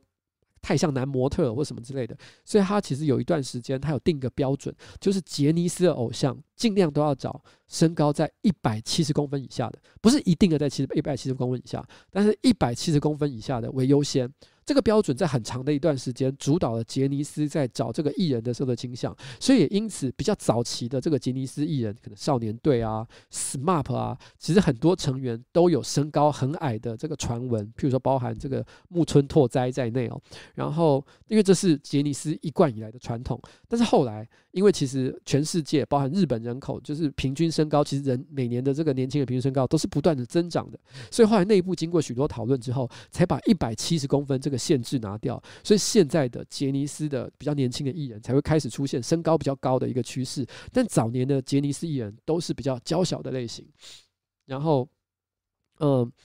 那他其实呢，以前曾经被批评一件事情，就早期杰尼斯呃都会要求他们旗下的男艺人都要剪很类似的发型。都有都像一个工厂生产一样，生产出了大概就是哦，我就是要这样，我就是要这样。也可能这代表其实是这个这个呃强尼喜多川他个人的倾向或喜好，他就喜欢像这样的一个年轻人，所以他们都会要求他剪类似的发型，所以就被别人批评说，其实杰尼斯的艺人都缺乏个性。后来他就后来他因此还发表一一篇呃一个一个观点，他就有点不爽吧，人家这样批评他这件事情，他就说：“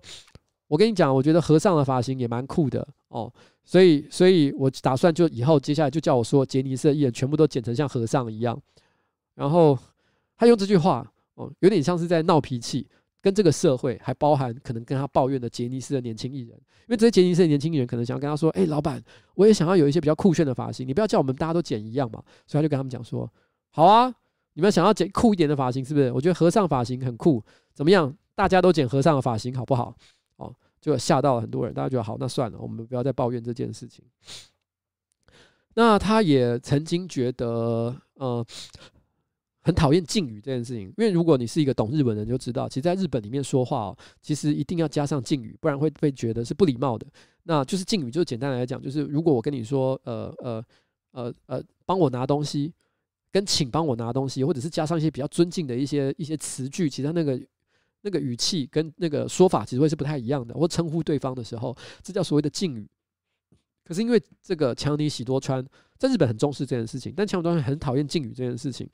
所以他禁止在他的公司里面使用敬语，公司所属的艺人都不可以说敬语，尤其是在和强尼对话的时候。所以一般人呢都称呼强尼喜多川叫做 Johnny 桑啊，Johnny 桑。其实这是一个晚辈绝对不可以叫长辈的一种说法，但是他就是喜欢这样哦。所以这艺人只能叫他 Johnny 桑啊，就是他的一个状况。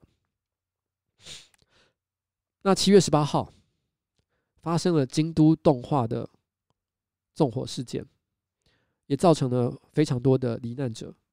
那这也是七月十八号非常让人觉得今年二零一九年非常让人遗憾的一件事情。京都动画现在目前呢，呃，获得许多各界的捐款，正在努力的重建跟重振当中。但是不管收到多少钱，这些离开人世的生命是不会回来的。而且许多重要的回忆、许多重要的创作，都在那个办公室的大火当中付之一炬。它是。它不只是人类生命的消失，也是全世界文化的灾难。这个京都动画，它其实真的创作了非常多哦，让大家喜爱的一些作品。嗯，七月十八号，七月二十二号，有一个台湾人叫做于敬福过世，五十六岁。但是于敬福是一个什么样的人呢？他江湖人昵称叫做咪董哦。他是一个台湾的酒店大亨，那他旗下的经纪公司呢，掌握了台北市中山区三分之一以上的酒店小姐，然后因为癌症过世，所以他可以说，他走走路啊，他就是在中山区这边啊，三分之一的小姐哦都是归他所有的。你看他有多厉害哦，也是一个非常影响非常厉害的人物。八月二十四号，刘章秀哦，呃，八十六岁过世，但是很多人可能不知道。刘章秀是谁？但是他的绰号可能很多人就知道，他名字叫快乐骂哦，快乐骂，快乐阿骂的那个快乐骂哦。然后八十六岁过世，他其实是在过去这两年拍了很多跟他的孙女一起这个料理的影片而爆红。其实这个孙女呢，其实早年她本来不是拍这种料理类的影片，她都拍一些怪谈类的影片。因为我以前在她只有几千人订阅的时候就看过了。那个时候其实也是小有一点成绩，流量也还算不错，可是一直没有办法大幅的成长。所以后来她找她有一天可能是偶然吧，她就跟她的阿嬷一起做料理，然后呢跟他阿嬷对话，然后这种有一点点这个牵涉到，就是因为料理的这个影片本来在网络上就很容易成功，然后再加上跟他阿嬷对话的过程既有趣，但是又带有一点温馨感人的味道，所以使得大家非常的喜欢。然后呢，所以后来这个影片就因此变得这个影片系列变得很红。后来我记得是差不多到了去年年底还是今年年初之类的，然后呃，突然之间这个这个频道就讲说，因为阿嬷哦身体状况比较不好了，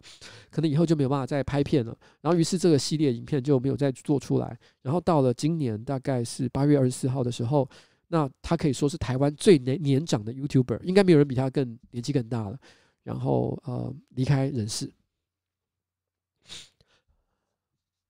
嗯，九月五号。查理科尔 （Charlie Cole） 哦，六十四岁，他是一个美国的摄影师。他在中国的六四天安门事件里面是这个，他就是那个坦克人的摄影师哦。那他在因此因为这张照片呢，在一九九零年获得世界新闻摄影奖，他也过世了。九月五号，谢东宁，台湾的剧场导演，他的盗火剧团啊，他是团长兼艺术总监，在剧场界被视为非常有才华的这个艺术家。九月六号。萨哈尔·霍达亚里，二十九岁，有一个伊朗女性，她因为自焚的关系而离开人世。但是她的特别的地方是在哪里呢？她重要的地方是在她二十九岁短短年纪里面做了什么？在回教哦，是这个非常保守的国家里面，在伊朗这个地方，嗯，她是一个足球迷。大家可能会觉得，诶，在回教世界里面，或者是在欧洲、在美国，作为一个足球迷，好像不是一件很稀奇的事情。可是，在伊朗，女性是不可以进足球场看足球的，但她一直都有一个梦想，就是不是在电视上看，他希望亲身到足球场去体验看足球这件事情。于是他就男扮呃女扮男装，然后用乔装的方式，想要偷偷的混进这个足球场去看足球。但是没想到，他因此在这个入口的时候被识破，然后逮捕。然后呃，他在这个狱中呢，监狱中被羁押了三个晚上，然后最后才被保释。然后，呃，这个霍达亚里呢，他被指控就是没穿这个女性的传统服饰，可能就是头巾之类的东西，然后并且在公众的地方做出了不神圣的行为，还有加上侮辱政府官员，然后呢的关系关系，而因此哦，可能要面临半年左右的监禁。半年其实说长，其实并不长，在一个人漫长的人生里面。刚刚很多提到的一些名人，他们过世都八十岁、九十岁，甚至一百零二岁的都有。半年真的不长哦，就像当兵一样。现在台湾人的的当兵只要四个月而已，非常短的时间，咻一下就过去了。但是对于他来讲，这可能仍然是一件不能承受的事情，因为这等于在宣告他，他其实想要到足球场去看足球这个行为是不合理的。所以在审讯结束后不久，他就在法院大楼前面泼油自焚。然后结束他短短二十九岁的生命，这个就是现在在全世界各地、台湾之外、自由世界之外的国家里面很多不同的故事。而九月十六号，九月十六号，蒋笃慧，他是一个四十九岁的台湾配音员，他因为子宫颈癌。而并发多重器官衰竭而死亡。他曾经为《蜡笔小新》《名侦探柯南》《火影忍者》这些卡通所配音。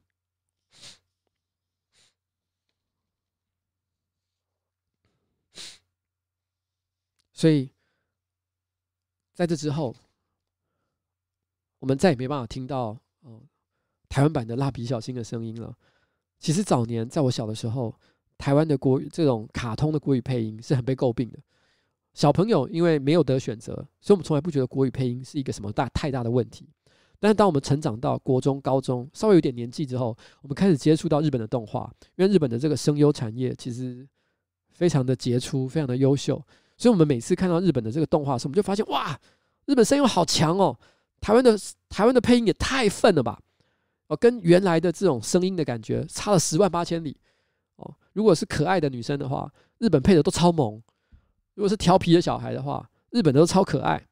但台湾的你永远一听就知道是阿姨跟阿伯哦，勉强自己去配出来的奇怪声音，你心里听着怎么样就是不爽，所以那个时候我们会觉得台湾的配音真的是烂爆，从来没有一句好听的话过。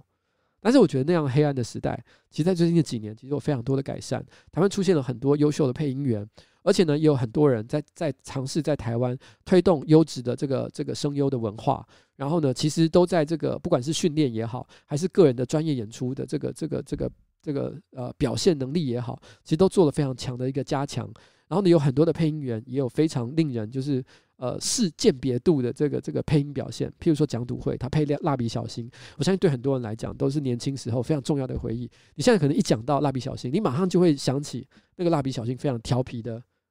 那个发言，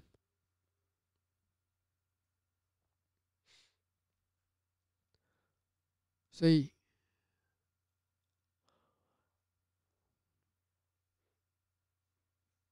让人觉得非常的难过、遗憾。但是我觉得台湾的，希望台湾的这个声优跟配音的文化哦，可以做的越做越好。啊，刚有人说中配明明就很厉害，我先讲一件事情，就是说我我没有要呃诋毁任何专业工作者的意思，但是我必须要说，在我小的时候，大概二十几甚至三十年前，我们那时候看动画，我们真的觉得很奇怪。然后呃那个时候，动画歌曲常常是找，譬如说什么华视儿童合唱团，然后另外翻唱，而有时候我们都会觉得说，哇，跟原来的版本。哦，质感差非常多。那个时候我们的感受就是，如果有得选的话，我们绝对不要选配音版。就是那个时候真的会有这种感觉。如果你是个喜欢动画的人，我们是不会选配音版的，我们一定要听原音。然后这件事情呢，我觉得一直到了可能我念，哦不对，我应该已经毕业了之后，可能出了社会，我觉得才开始感觉到社会的风气有些转变，开始有人在讨论，诶，其实台湾哪些配音员、哪些声优做得很好，然后呢，其实很值得奖励。那他们曾经做过什么样的事情？然后呢，有一些人甚至于开始会主动说，他觉得配音版也很有特色，然后做得很优秀，然后然后如何如何如何，这些风气的转变啊，我觉得都是慢慢累积而成的，不是突然之间就是你知道就就冒出来的。在我小时候，我真的可以感受到，喜欢动漫画的人其实是不喜欢配音的。嗯，OK，好了，九月二十号。九月十号，史明，嗯，本名是施朝辉，一百岁，啊，台湾的革命家，他是总统府的资政，也是前中共的地下党员，然后独立台湾会的这个创办人，他是台湾左派独立运动的领导人，他的故事很多。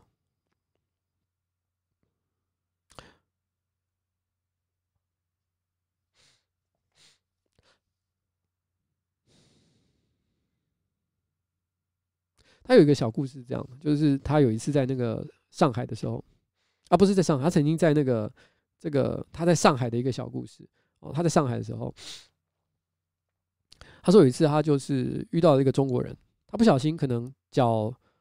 伸了出去还是怎么样的，踩到了对方还是绊到了对方，然后对方差点跌倒，然后对方就很生气，然后就开始哦，呃骂他，骂个不停。当下心里想，因为他觉得，就作为他从小接受到的教育，他觉得啊，自己要表达歉意，所以他就不断的对方道歉。但他发现，不管怎么样道歉，然后对方呢都不愿意，不愿意，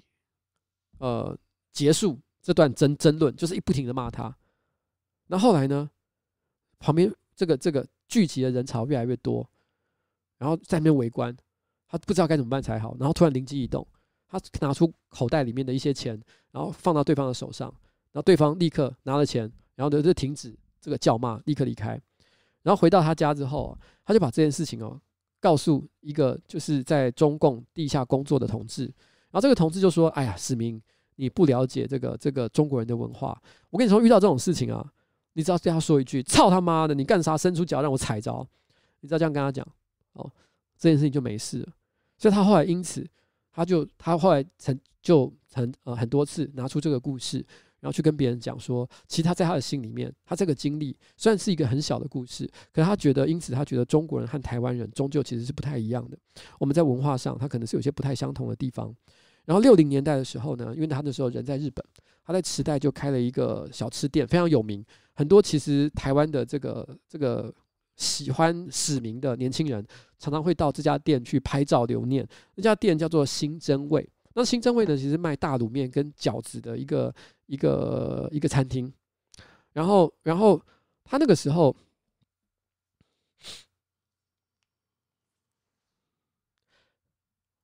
嗯，他那个时候其实本来哦，他是想要卖一些台湾小吃的，但是。后来他想到了一件事，就是说，其实那时候日本，哦，因为日本曾经有成立，就是那个伪满洲国嘛，然后，然后只移民了很多的这个这个日本人到中国东北去，但后来因为这个中日战争，哦，中日本战败，所以呢，大概有一千多万的日本人，因此又从中国的东北，然后撤回了这个日本的本土。那他认为这一千万一千多万的日本人呢，他们喜欢吃的并不是台湾的小吃。哦，而是就是中国东北方的食物，所以他后来想一想，他就决定不卖台湾小吃，改卖饺子跟大卤面哦。他觉得这个比较符合这些日本人哦，喜欢中国菜的日本人的胃口。那他当时有一个很自豪的一件事情，就是说他所有参做的从事革命的资金哦，都不是都不是跟别人募资来的，是他自己开餐厅赚来的。然后他就以此为因此为此自豪自豪。那史明为什么其实在呃近年来，我觉得其实受到非常多的人的推崇，因为他有一个很重要的人格特质是，不管哦遭遇了多少的困难，然后尽管他到了一百岁，然后都已经就是行动非常的不方便了，但是不论任何时候、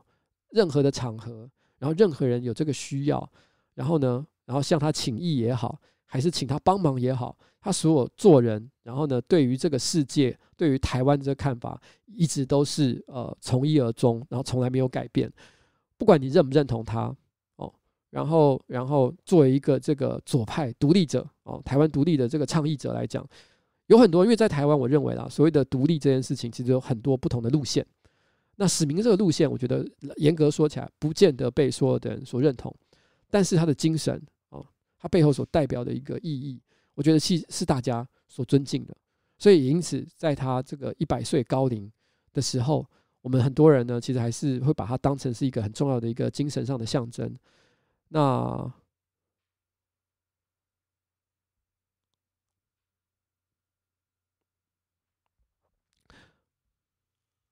我每次看到他，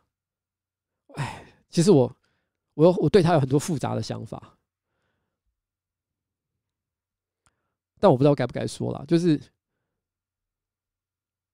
他是一个，我我有时候啊，我心里是这样想，有时候看到网络上很多人，然后呢叫他阿公，然后然后然后然后贴着跟他的合照，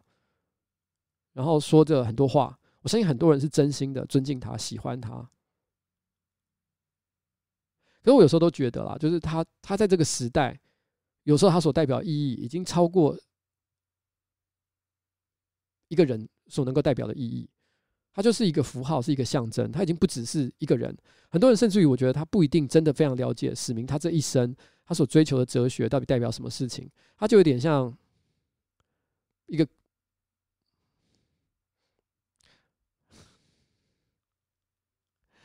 切格瓦拉之类的人吧。就是他是一个会印在 T 恤上，然后让你你知道觉得因此对自己感到自豪的人物。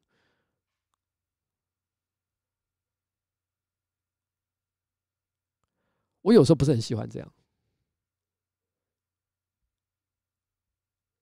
可是我又觉得这样也没什么错，因为这个世界，我觉得大家都想要有一个精神的象征，可以为之依靠。你知道，其实你前前路的指引灯塔就在那个地方。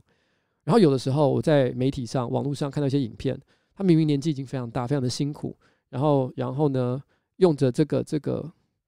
非常辛苦的方式，然后呢，说出了一些很简短的话语，但是却激励人心。我内心都在想，如果我能活到那个年纪，九十岁、九十五岁、一百岁，我已经中风了，躺在床上，必须要有人搀扶才可以行动，一定要在轮椅。我那个时候到底在做什么？我那个时候能够像他一样，还是永不放弃吗？还是觉得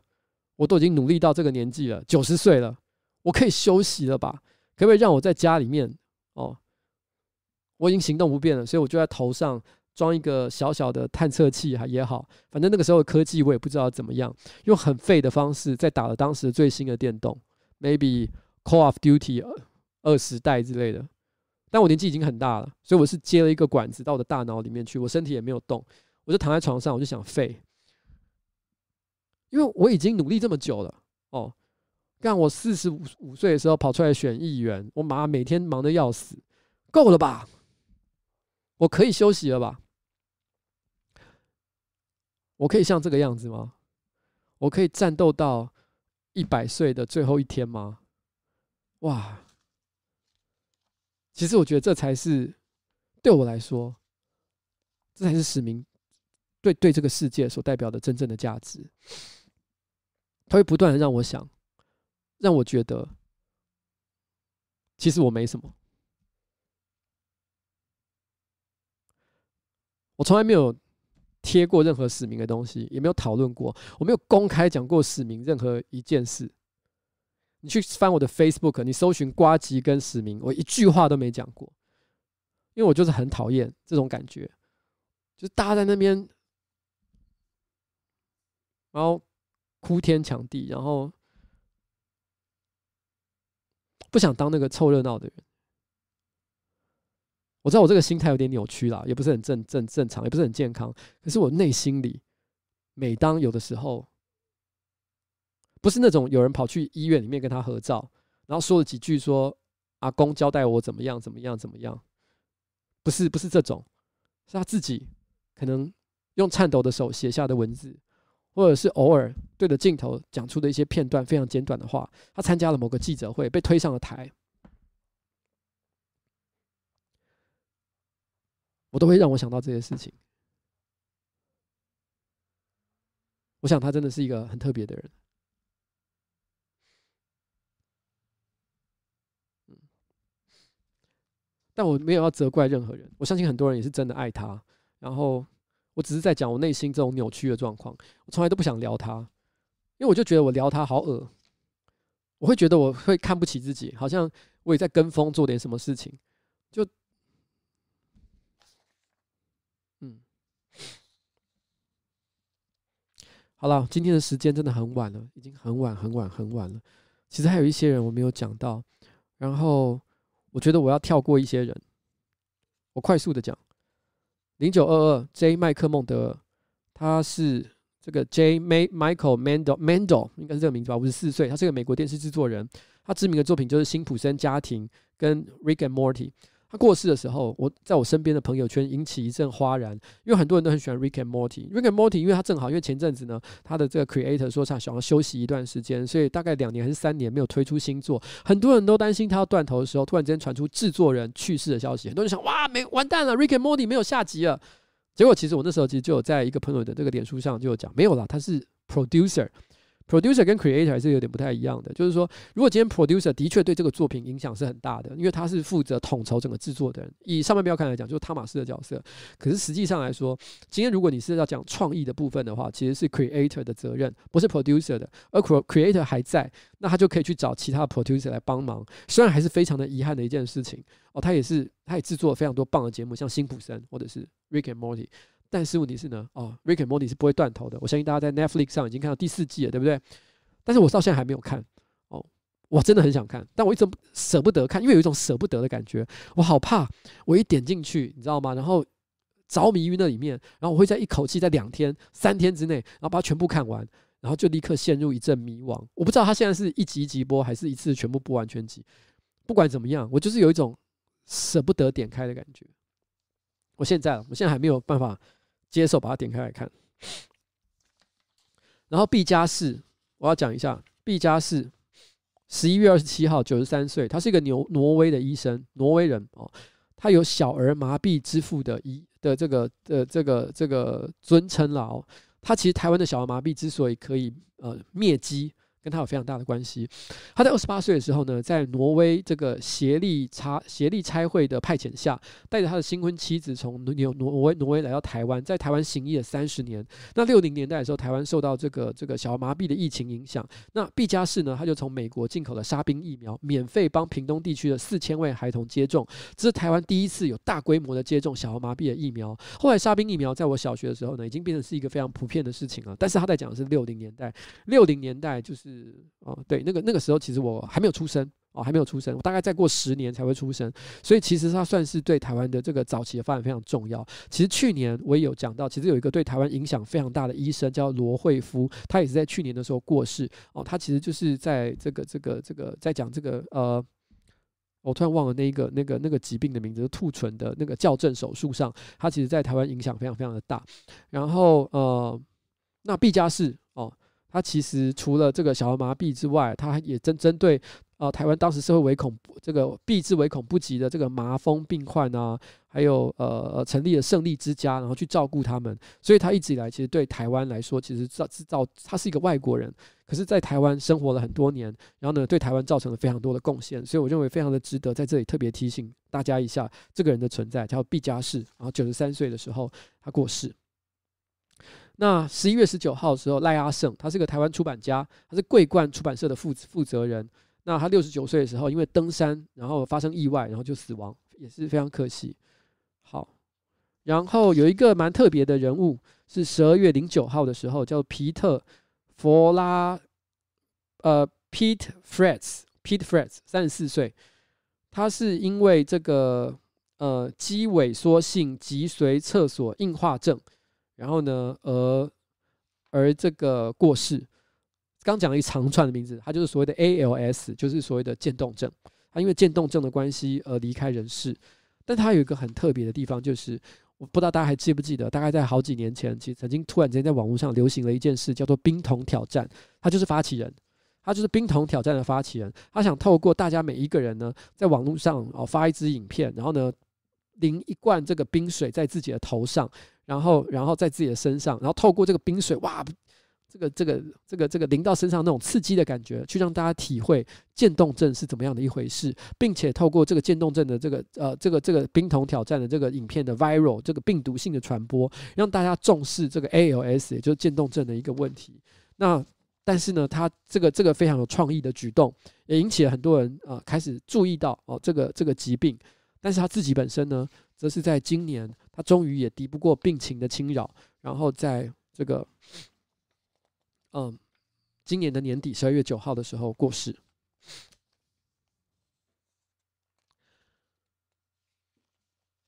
好，今年真的过世的人非常多，然后一直到我们是十一月底、十二月初的时候开始整理，呃，今年到底有哪些人过世的名单。那我们本来心里想，那个时候开始整理，应该。不会再有更多人离开了吧？但没想到每天都有，每天我们都会听到有新的人过世，每一个人都很重要，每一个人都对这社会做出了非常多的贡献，我们都觉得非常非常的难过。然后有一些人真的听到会觉得他怎么会？他怎么会发生像这样的事情？但对我来说，我觉得今年我想特别为一个人，然后多讲几句话。呃，但这这件事情呢，呃，这个人我觉得他非常的特别。他的名字本名叫做陈俊杰，那他大家认识他是叫做光头哥哥，那他是四十四岁的时候过世的。他在网络上 YouTube 跟 Twitch 上其实都有他自己个人的频道。那他在今年十一月十三号的时候过世。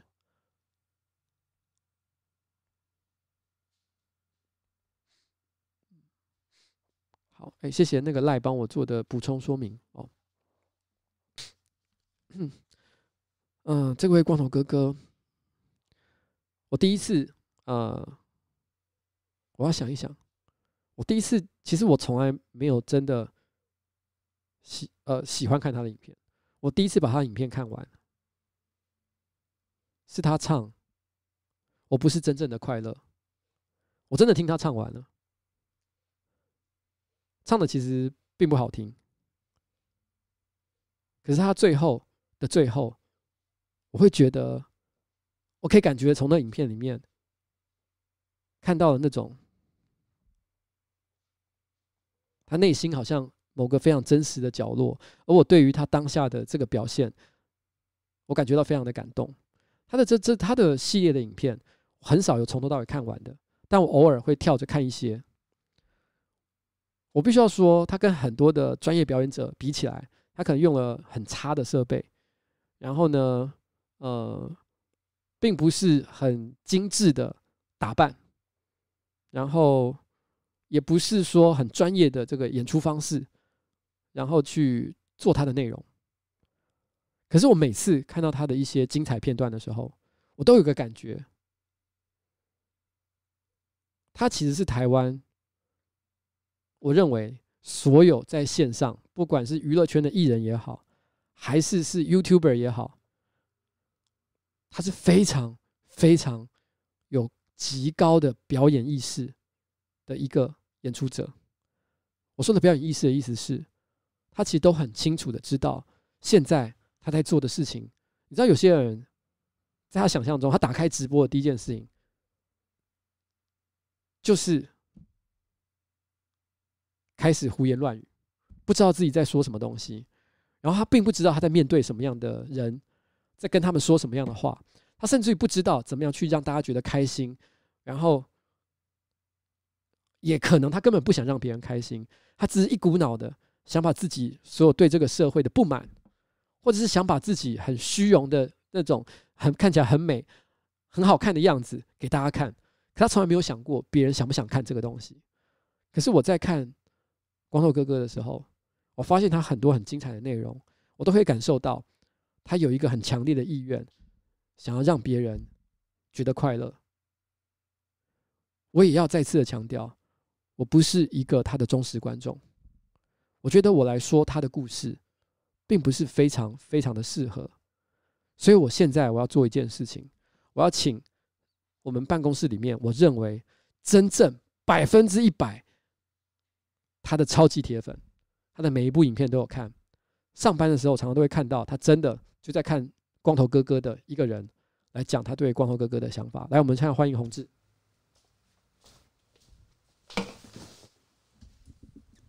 这个。哦，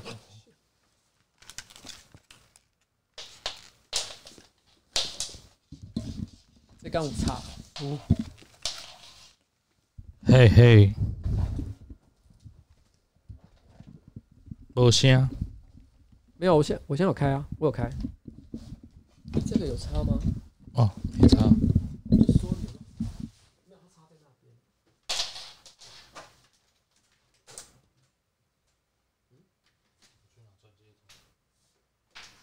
直接讲，直接讲，不讲了，不不是不讲，是不听耳机了。对，对，那个其实，其实我我觉得老板应该因为忘记这件事，就是我当初最早投履历的时候啊，我投上班不要看，然后我在履历里面写说我最喜欢的 YouTuber 是光头哥哥，我忘了，我真的忘记了，我还用一页。就是全页的，就是那时候光头哥哥其实常常在 Facebook 上面开直播，然后我就一直洗版说光头哥哥可不可以呃可不可以帮我写我的名字这样子，后来他就有真的帮我写名字，然后我就把那个截图下来，然后贴在我的履历上面。等一下，我现在把那个照片拿出来，因为我有把这个照片准备起来。哦，这个对，这是这是光头哥哥会做的事情。对对对对对对，就是你可以许愿，嗯，然后你可以呃，光头哥哥其实。早期大家都知道，我觉得很多观众都知道啊，就是说什么呃红寻找红心 A，然后嗯汤哦这些东西，然后他模仿啊各种各式各样，但是后来其实被被脸书删呃那个那个删，我不确定是不是删除掉账号，反正就是他很多东西都被封封锁了。后来以为光头哥没在做，一直到后来我才发现，诶，他其实还继续有在做。其实因为有一段时间我很迷光头哥哥的原因，就是因为我早上起床爬不起来的时候，我就会。听他的直播，然后他直播有一个特点，一个非常有趣的特色，就是他讲话不会连贯，嗯，他讲话会突然跳跃。就是他可能今天讲到说，我今天在吃什么的时候，然后就突然接到说，哎，哥哥现在来通灵一下哦，然后就你你会你就是睡觉的时候，你如果一直听很顺的东西，比如说像你的直播很有逻辑、很很顺畅的东西，可能很好睡。可是听光光哥哥的直播就是很有趣，他就是永远你永远猜不到他下一个话题会讲什么，然后就会突然醒脑。我想这就是为什么，其实我有时候没办法把他的一整段影片看完的原因，因为我是一个很重视逻辑的人，所以我常常会看的都是大家把他的精华片段。拿出来，对对对，譬如说像是那个呃模仿那个那个乒乓球，乒乓球，模仿乒乓球，哦，就哦哦，干好屌啊，这什么东西啊？然后我想看很多啦，很多啊，对啊，就是通灵啊，然后红心 A 啊，红心 A，红心 A，然后就是假装洗澡，模仿各式各样的声音，然后他又会教英文。所以其实到后来我就有，就是后来发现哥哥就是他后来叫陈俊，因为其实那时候网那阵子网络上光头哥哥因为寻找红心 A 爆红，所以有很多的那个 fan page，然后或者是 YouTube 都不一定是他本人，很多是粉丝帮他做的东西，所以我一直不知道他正正式正正式的本人的账号到底是哪个。到后来我发现，哎，有一天才发现，哎，他原来还一直有在做直播，他就转战到 Twitch 跟那个 YouTube 上，嗯，然后我就看他 YouTube，YouTube 他就是每一篇几乎没有特定主题，他每一篇就是谁会在前一篇呃影片留言底下说，哎，哥哥可以祝我工作顺利吗？然后可以祝我什么呃考试顺利吗？或者什么？然后他就会，比如说我也有留言，他帮我写名字，我就说哥哥可以帮帮我分析一下我的名字，这样。那他怎么说你的名字？他其实说的很烂，但是我还是很开心。所以其实我我我那时候光耀哥哥过世的时候，我自己在我的那个 IG 有开一个直播，然后其实我那时候其实是是很感伤，因为我觉得其实光头哥哥对我来讲，他是一个很。呃，我怎么讲？他是一个很纯粹的创作者，诶，我会觉得这，我会这样形容，就是说他在 YouTube 上，虽然大家都会说清流清流，但是其实我不喜欢这种说法，就好像比如说我们现在在做 YouTube 产业。那我们呃接业配赚钱就不是清流了吗？我我不会浊流 没有，我就不会这样讲。浊流，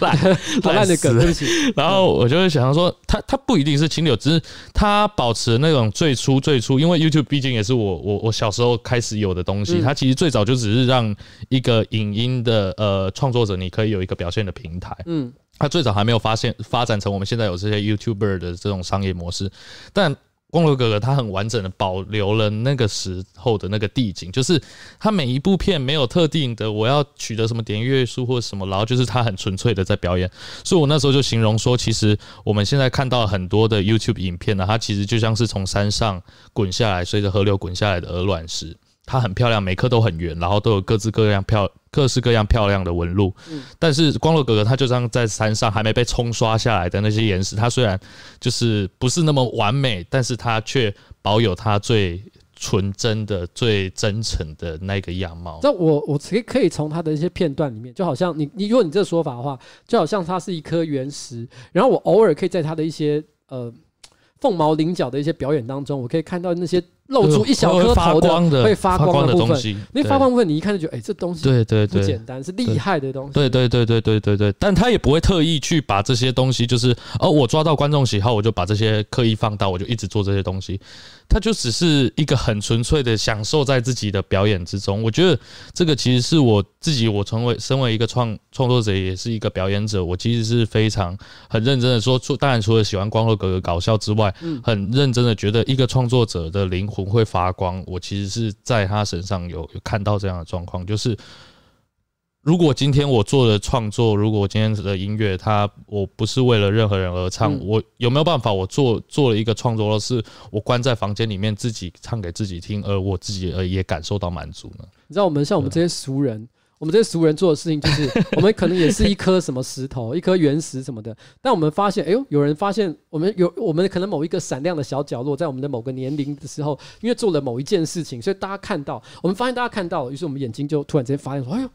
我有吗？我有那东西吗？对对对对。所以我们就自己开始把我狂挖，狂挖，我抠出来，把它抠出来，然后抠出来之后，因为我们我们心里知道一件事情，就是这块石头拿去是有价值的，是卖不出去的啊。所以我们想要把它磨到。可以就哦，可以可以买到卖到，可以可以给别人看。我们就是不停的做这件事情，嗯。但我们有时候磨的过程，因为老实讲，有些人磨得好，有些人磨得不好。有时候不小心就把这些珍贵的地方磨掉了。对对。但是光头哥就是一个，他根本就没在插小李这种事情。对对对对。嗯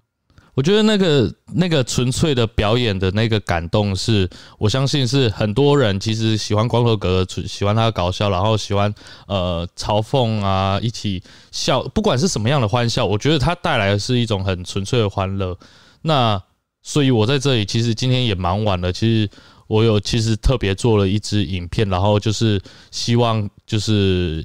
之后会上在我个人频道，虽然只是只是让大家想看的时候可以看了。我就是把他的那一首《你不是真正的快乐》，然后就是稍微音质修复一下，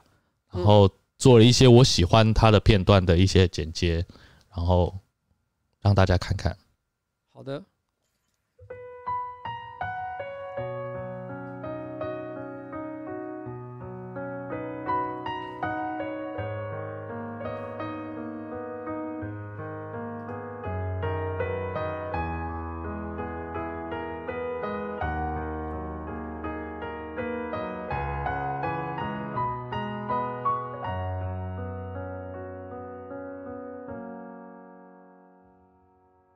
人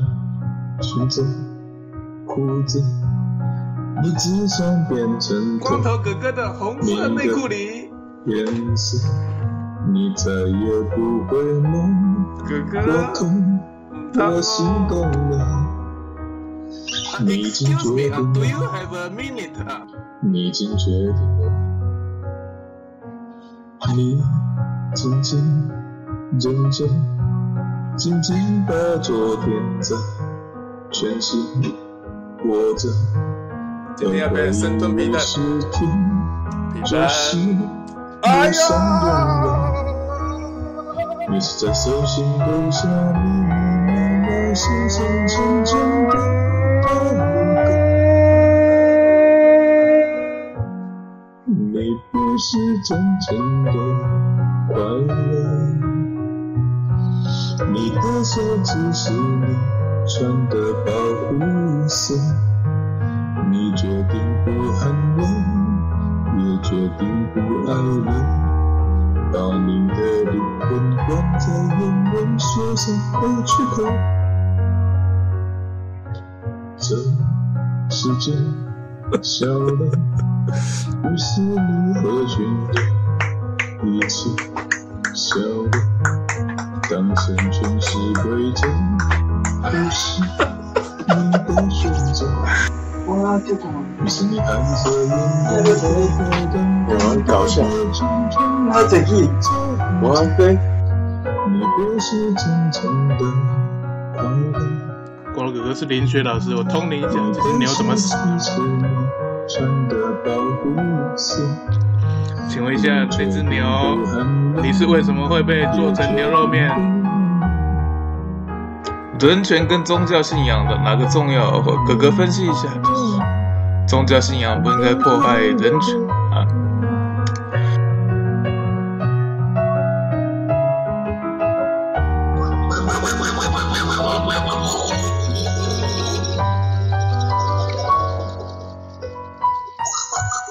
哥哥呃，帮了香港人加油啊！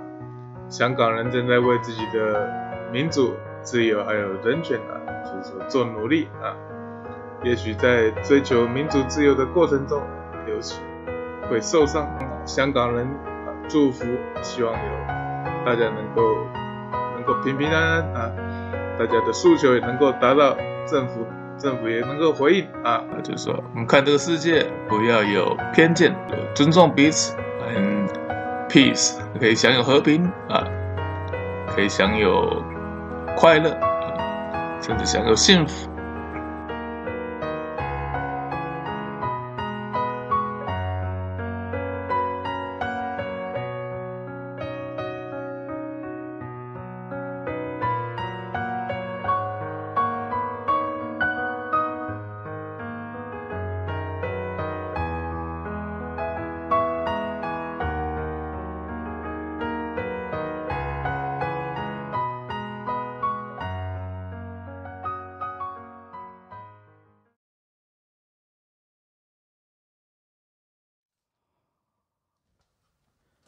我就是，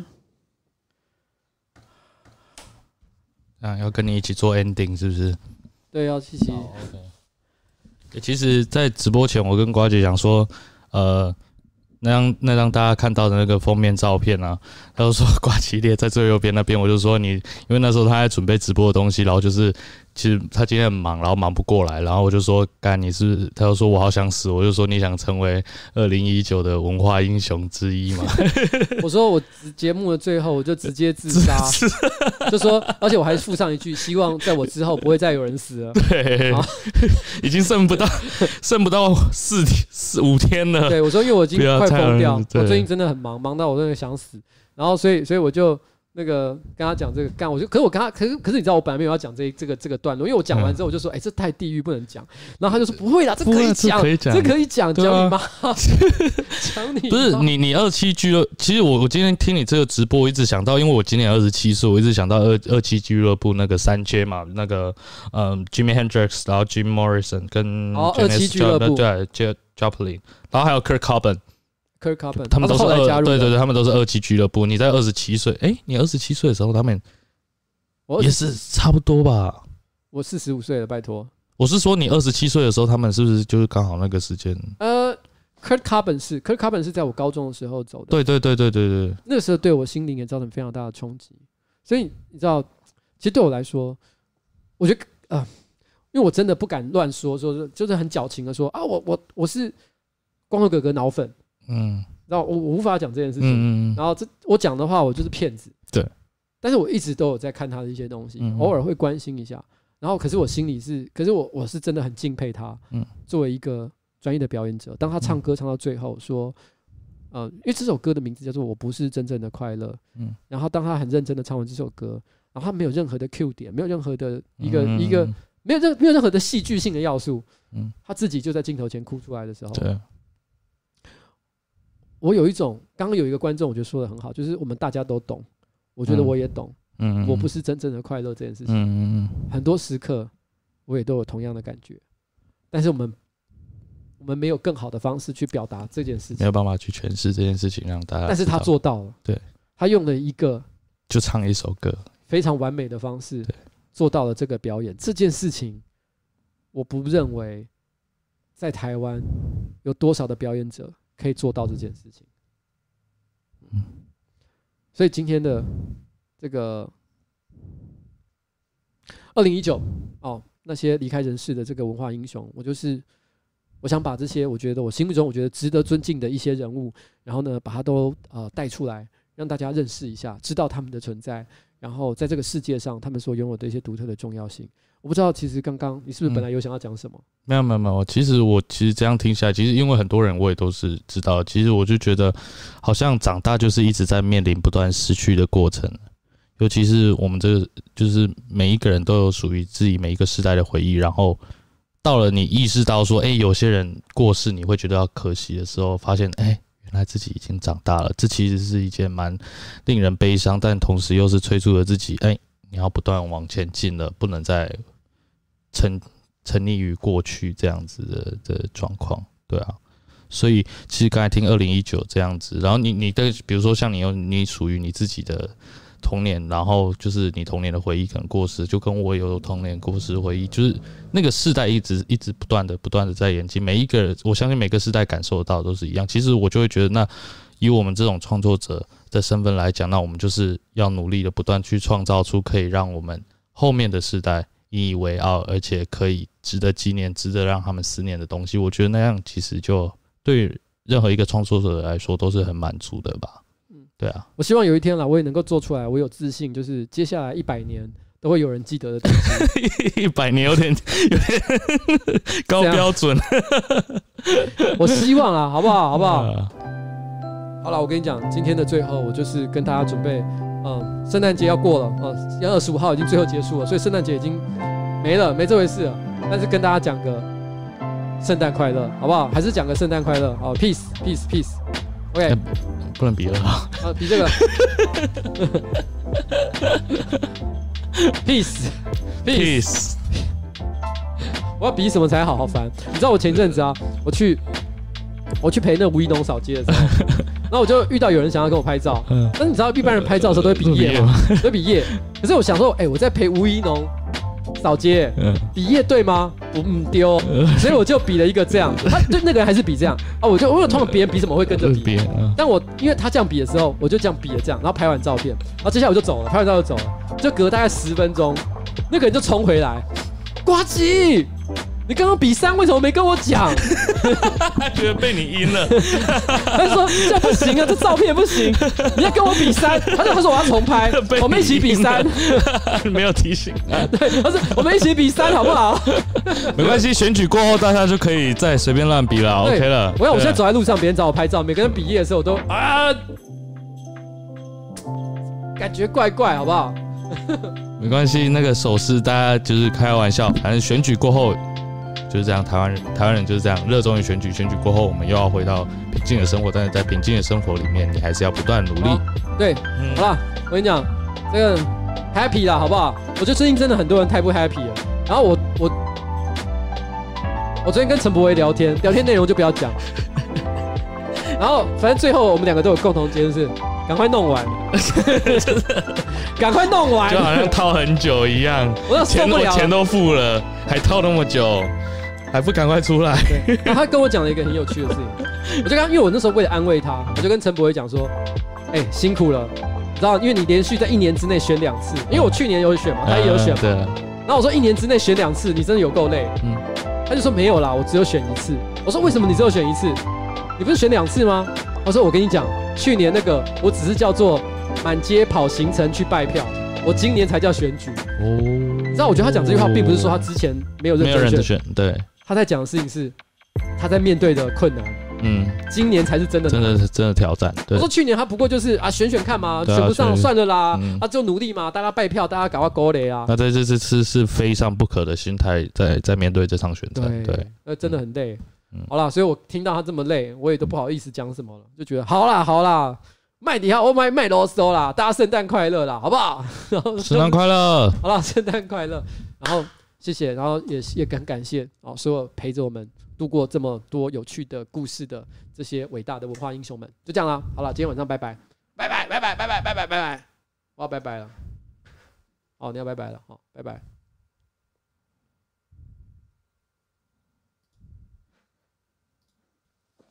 哎，拍谁？我干了很久呀。我觉得今天气氛好像蛮不错。可是我中间有些卡的地方。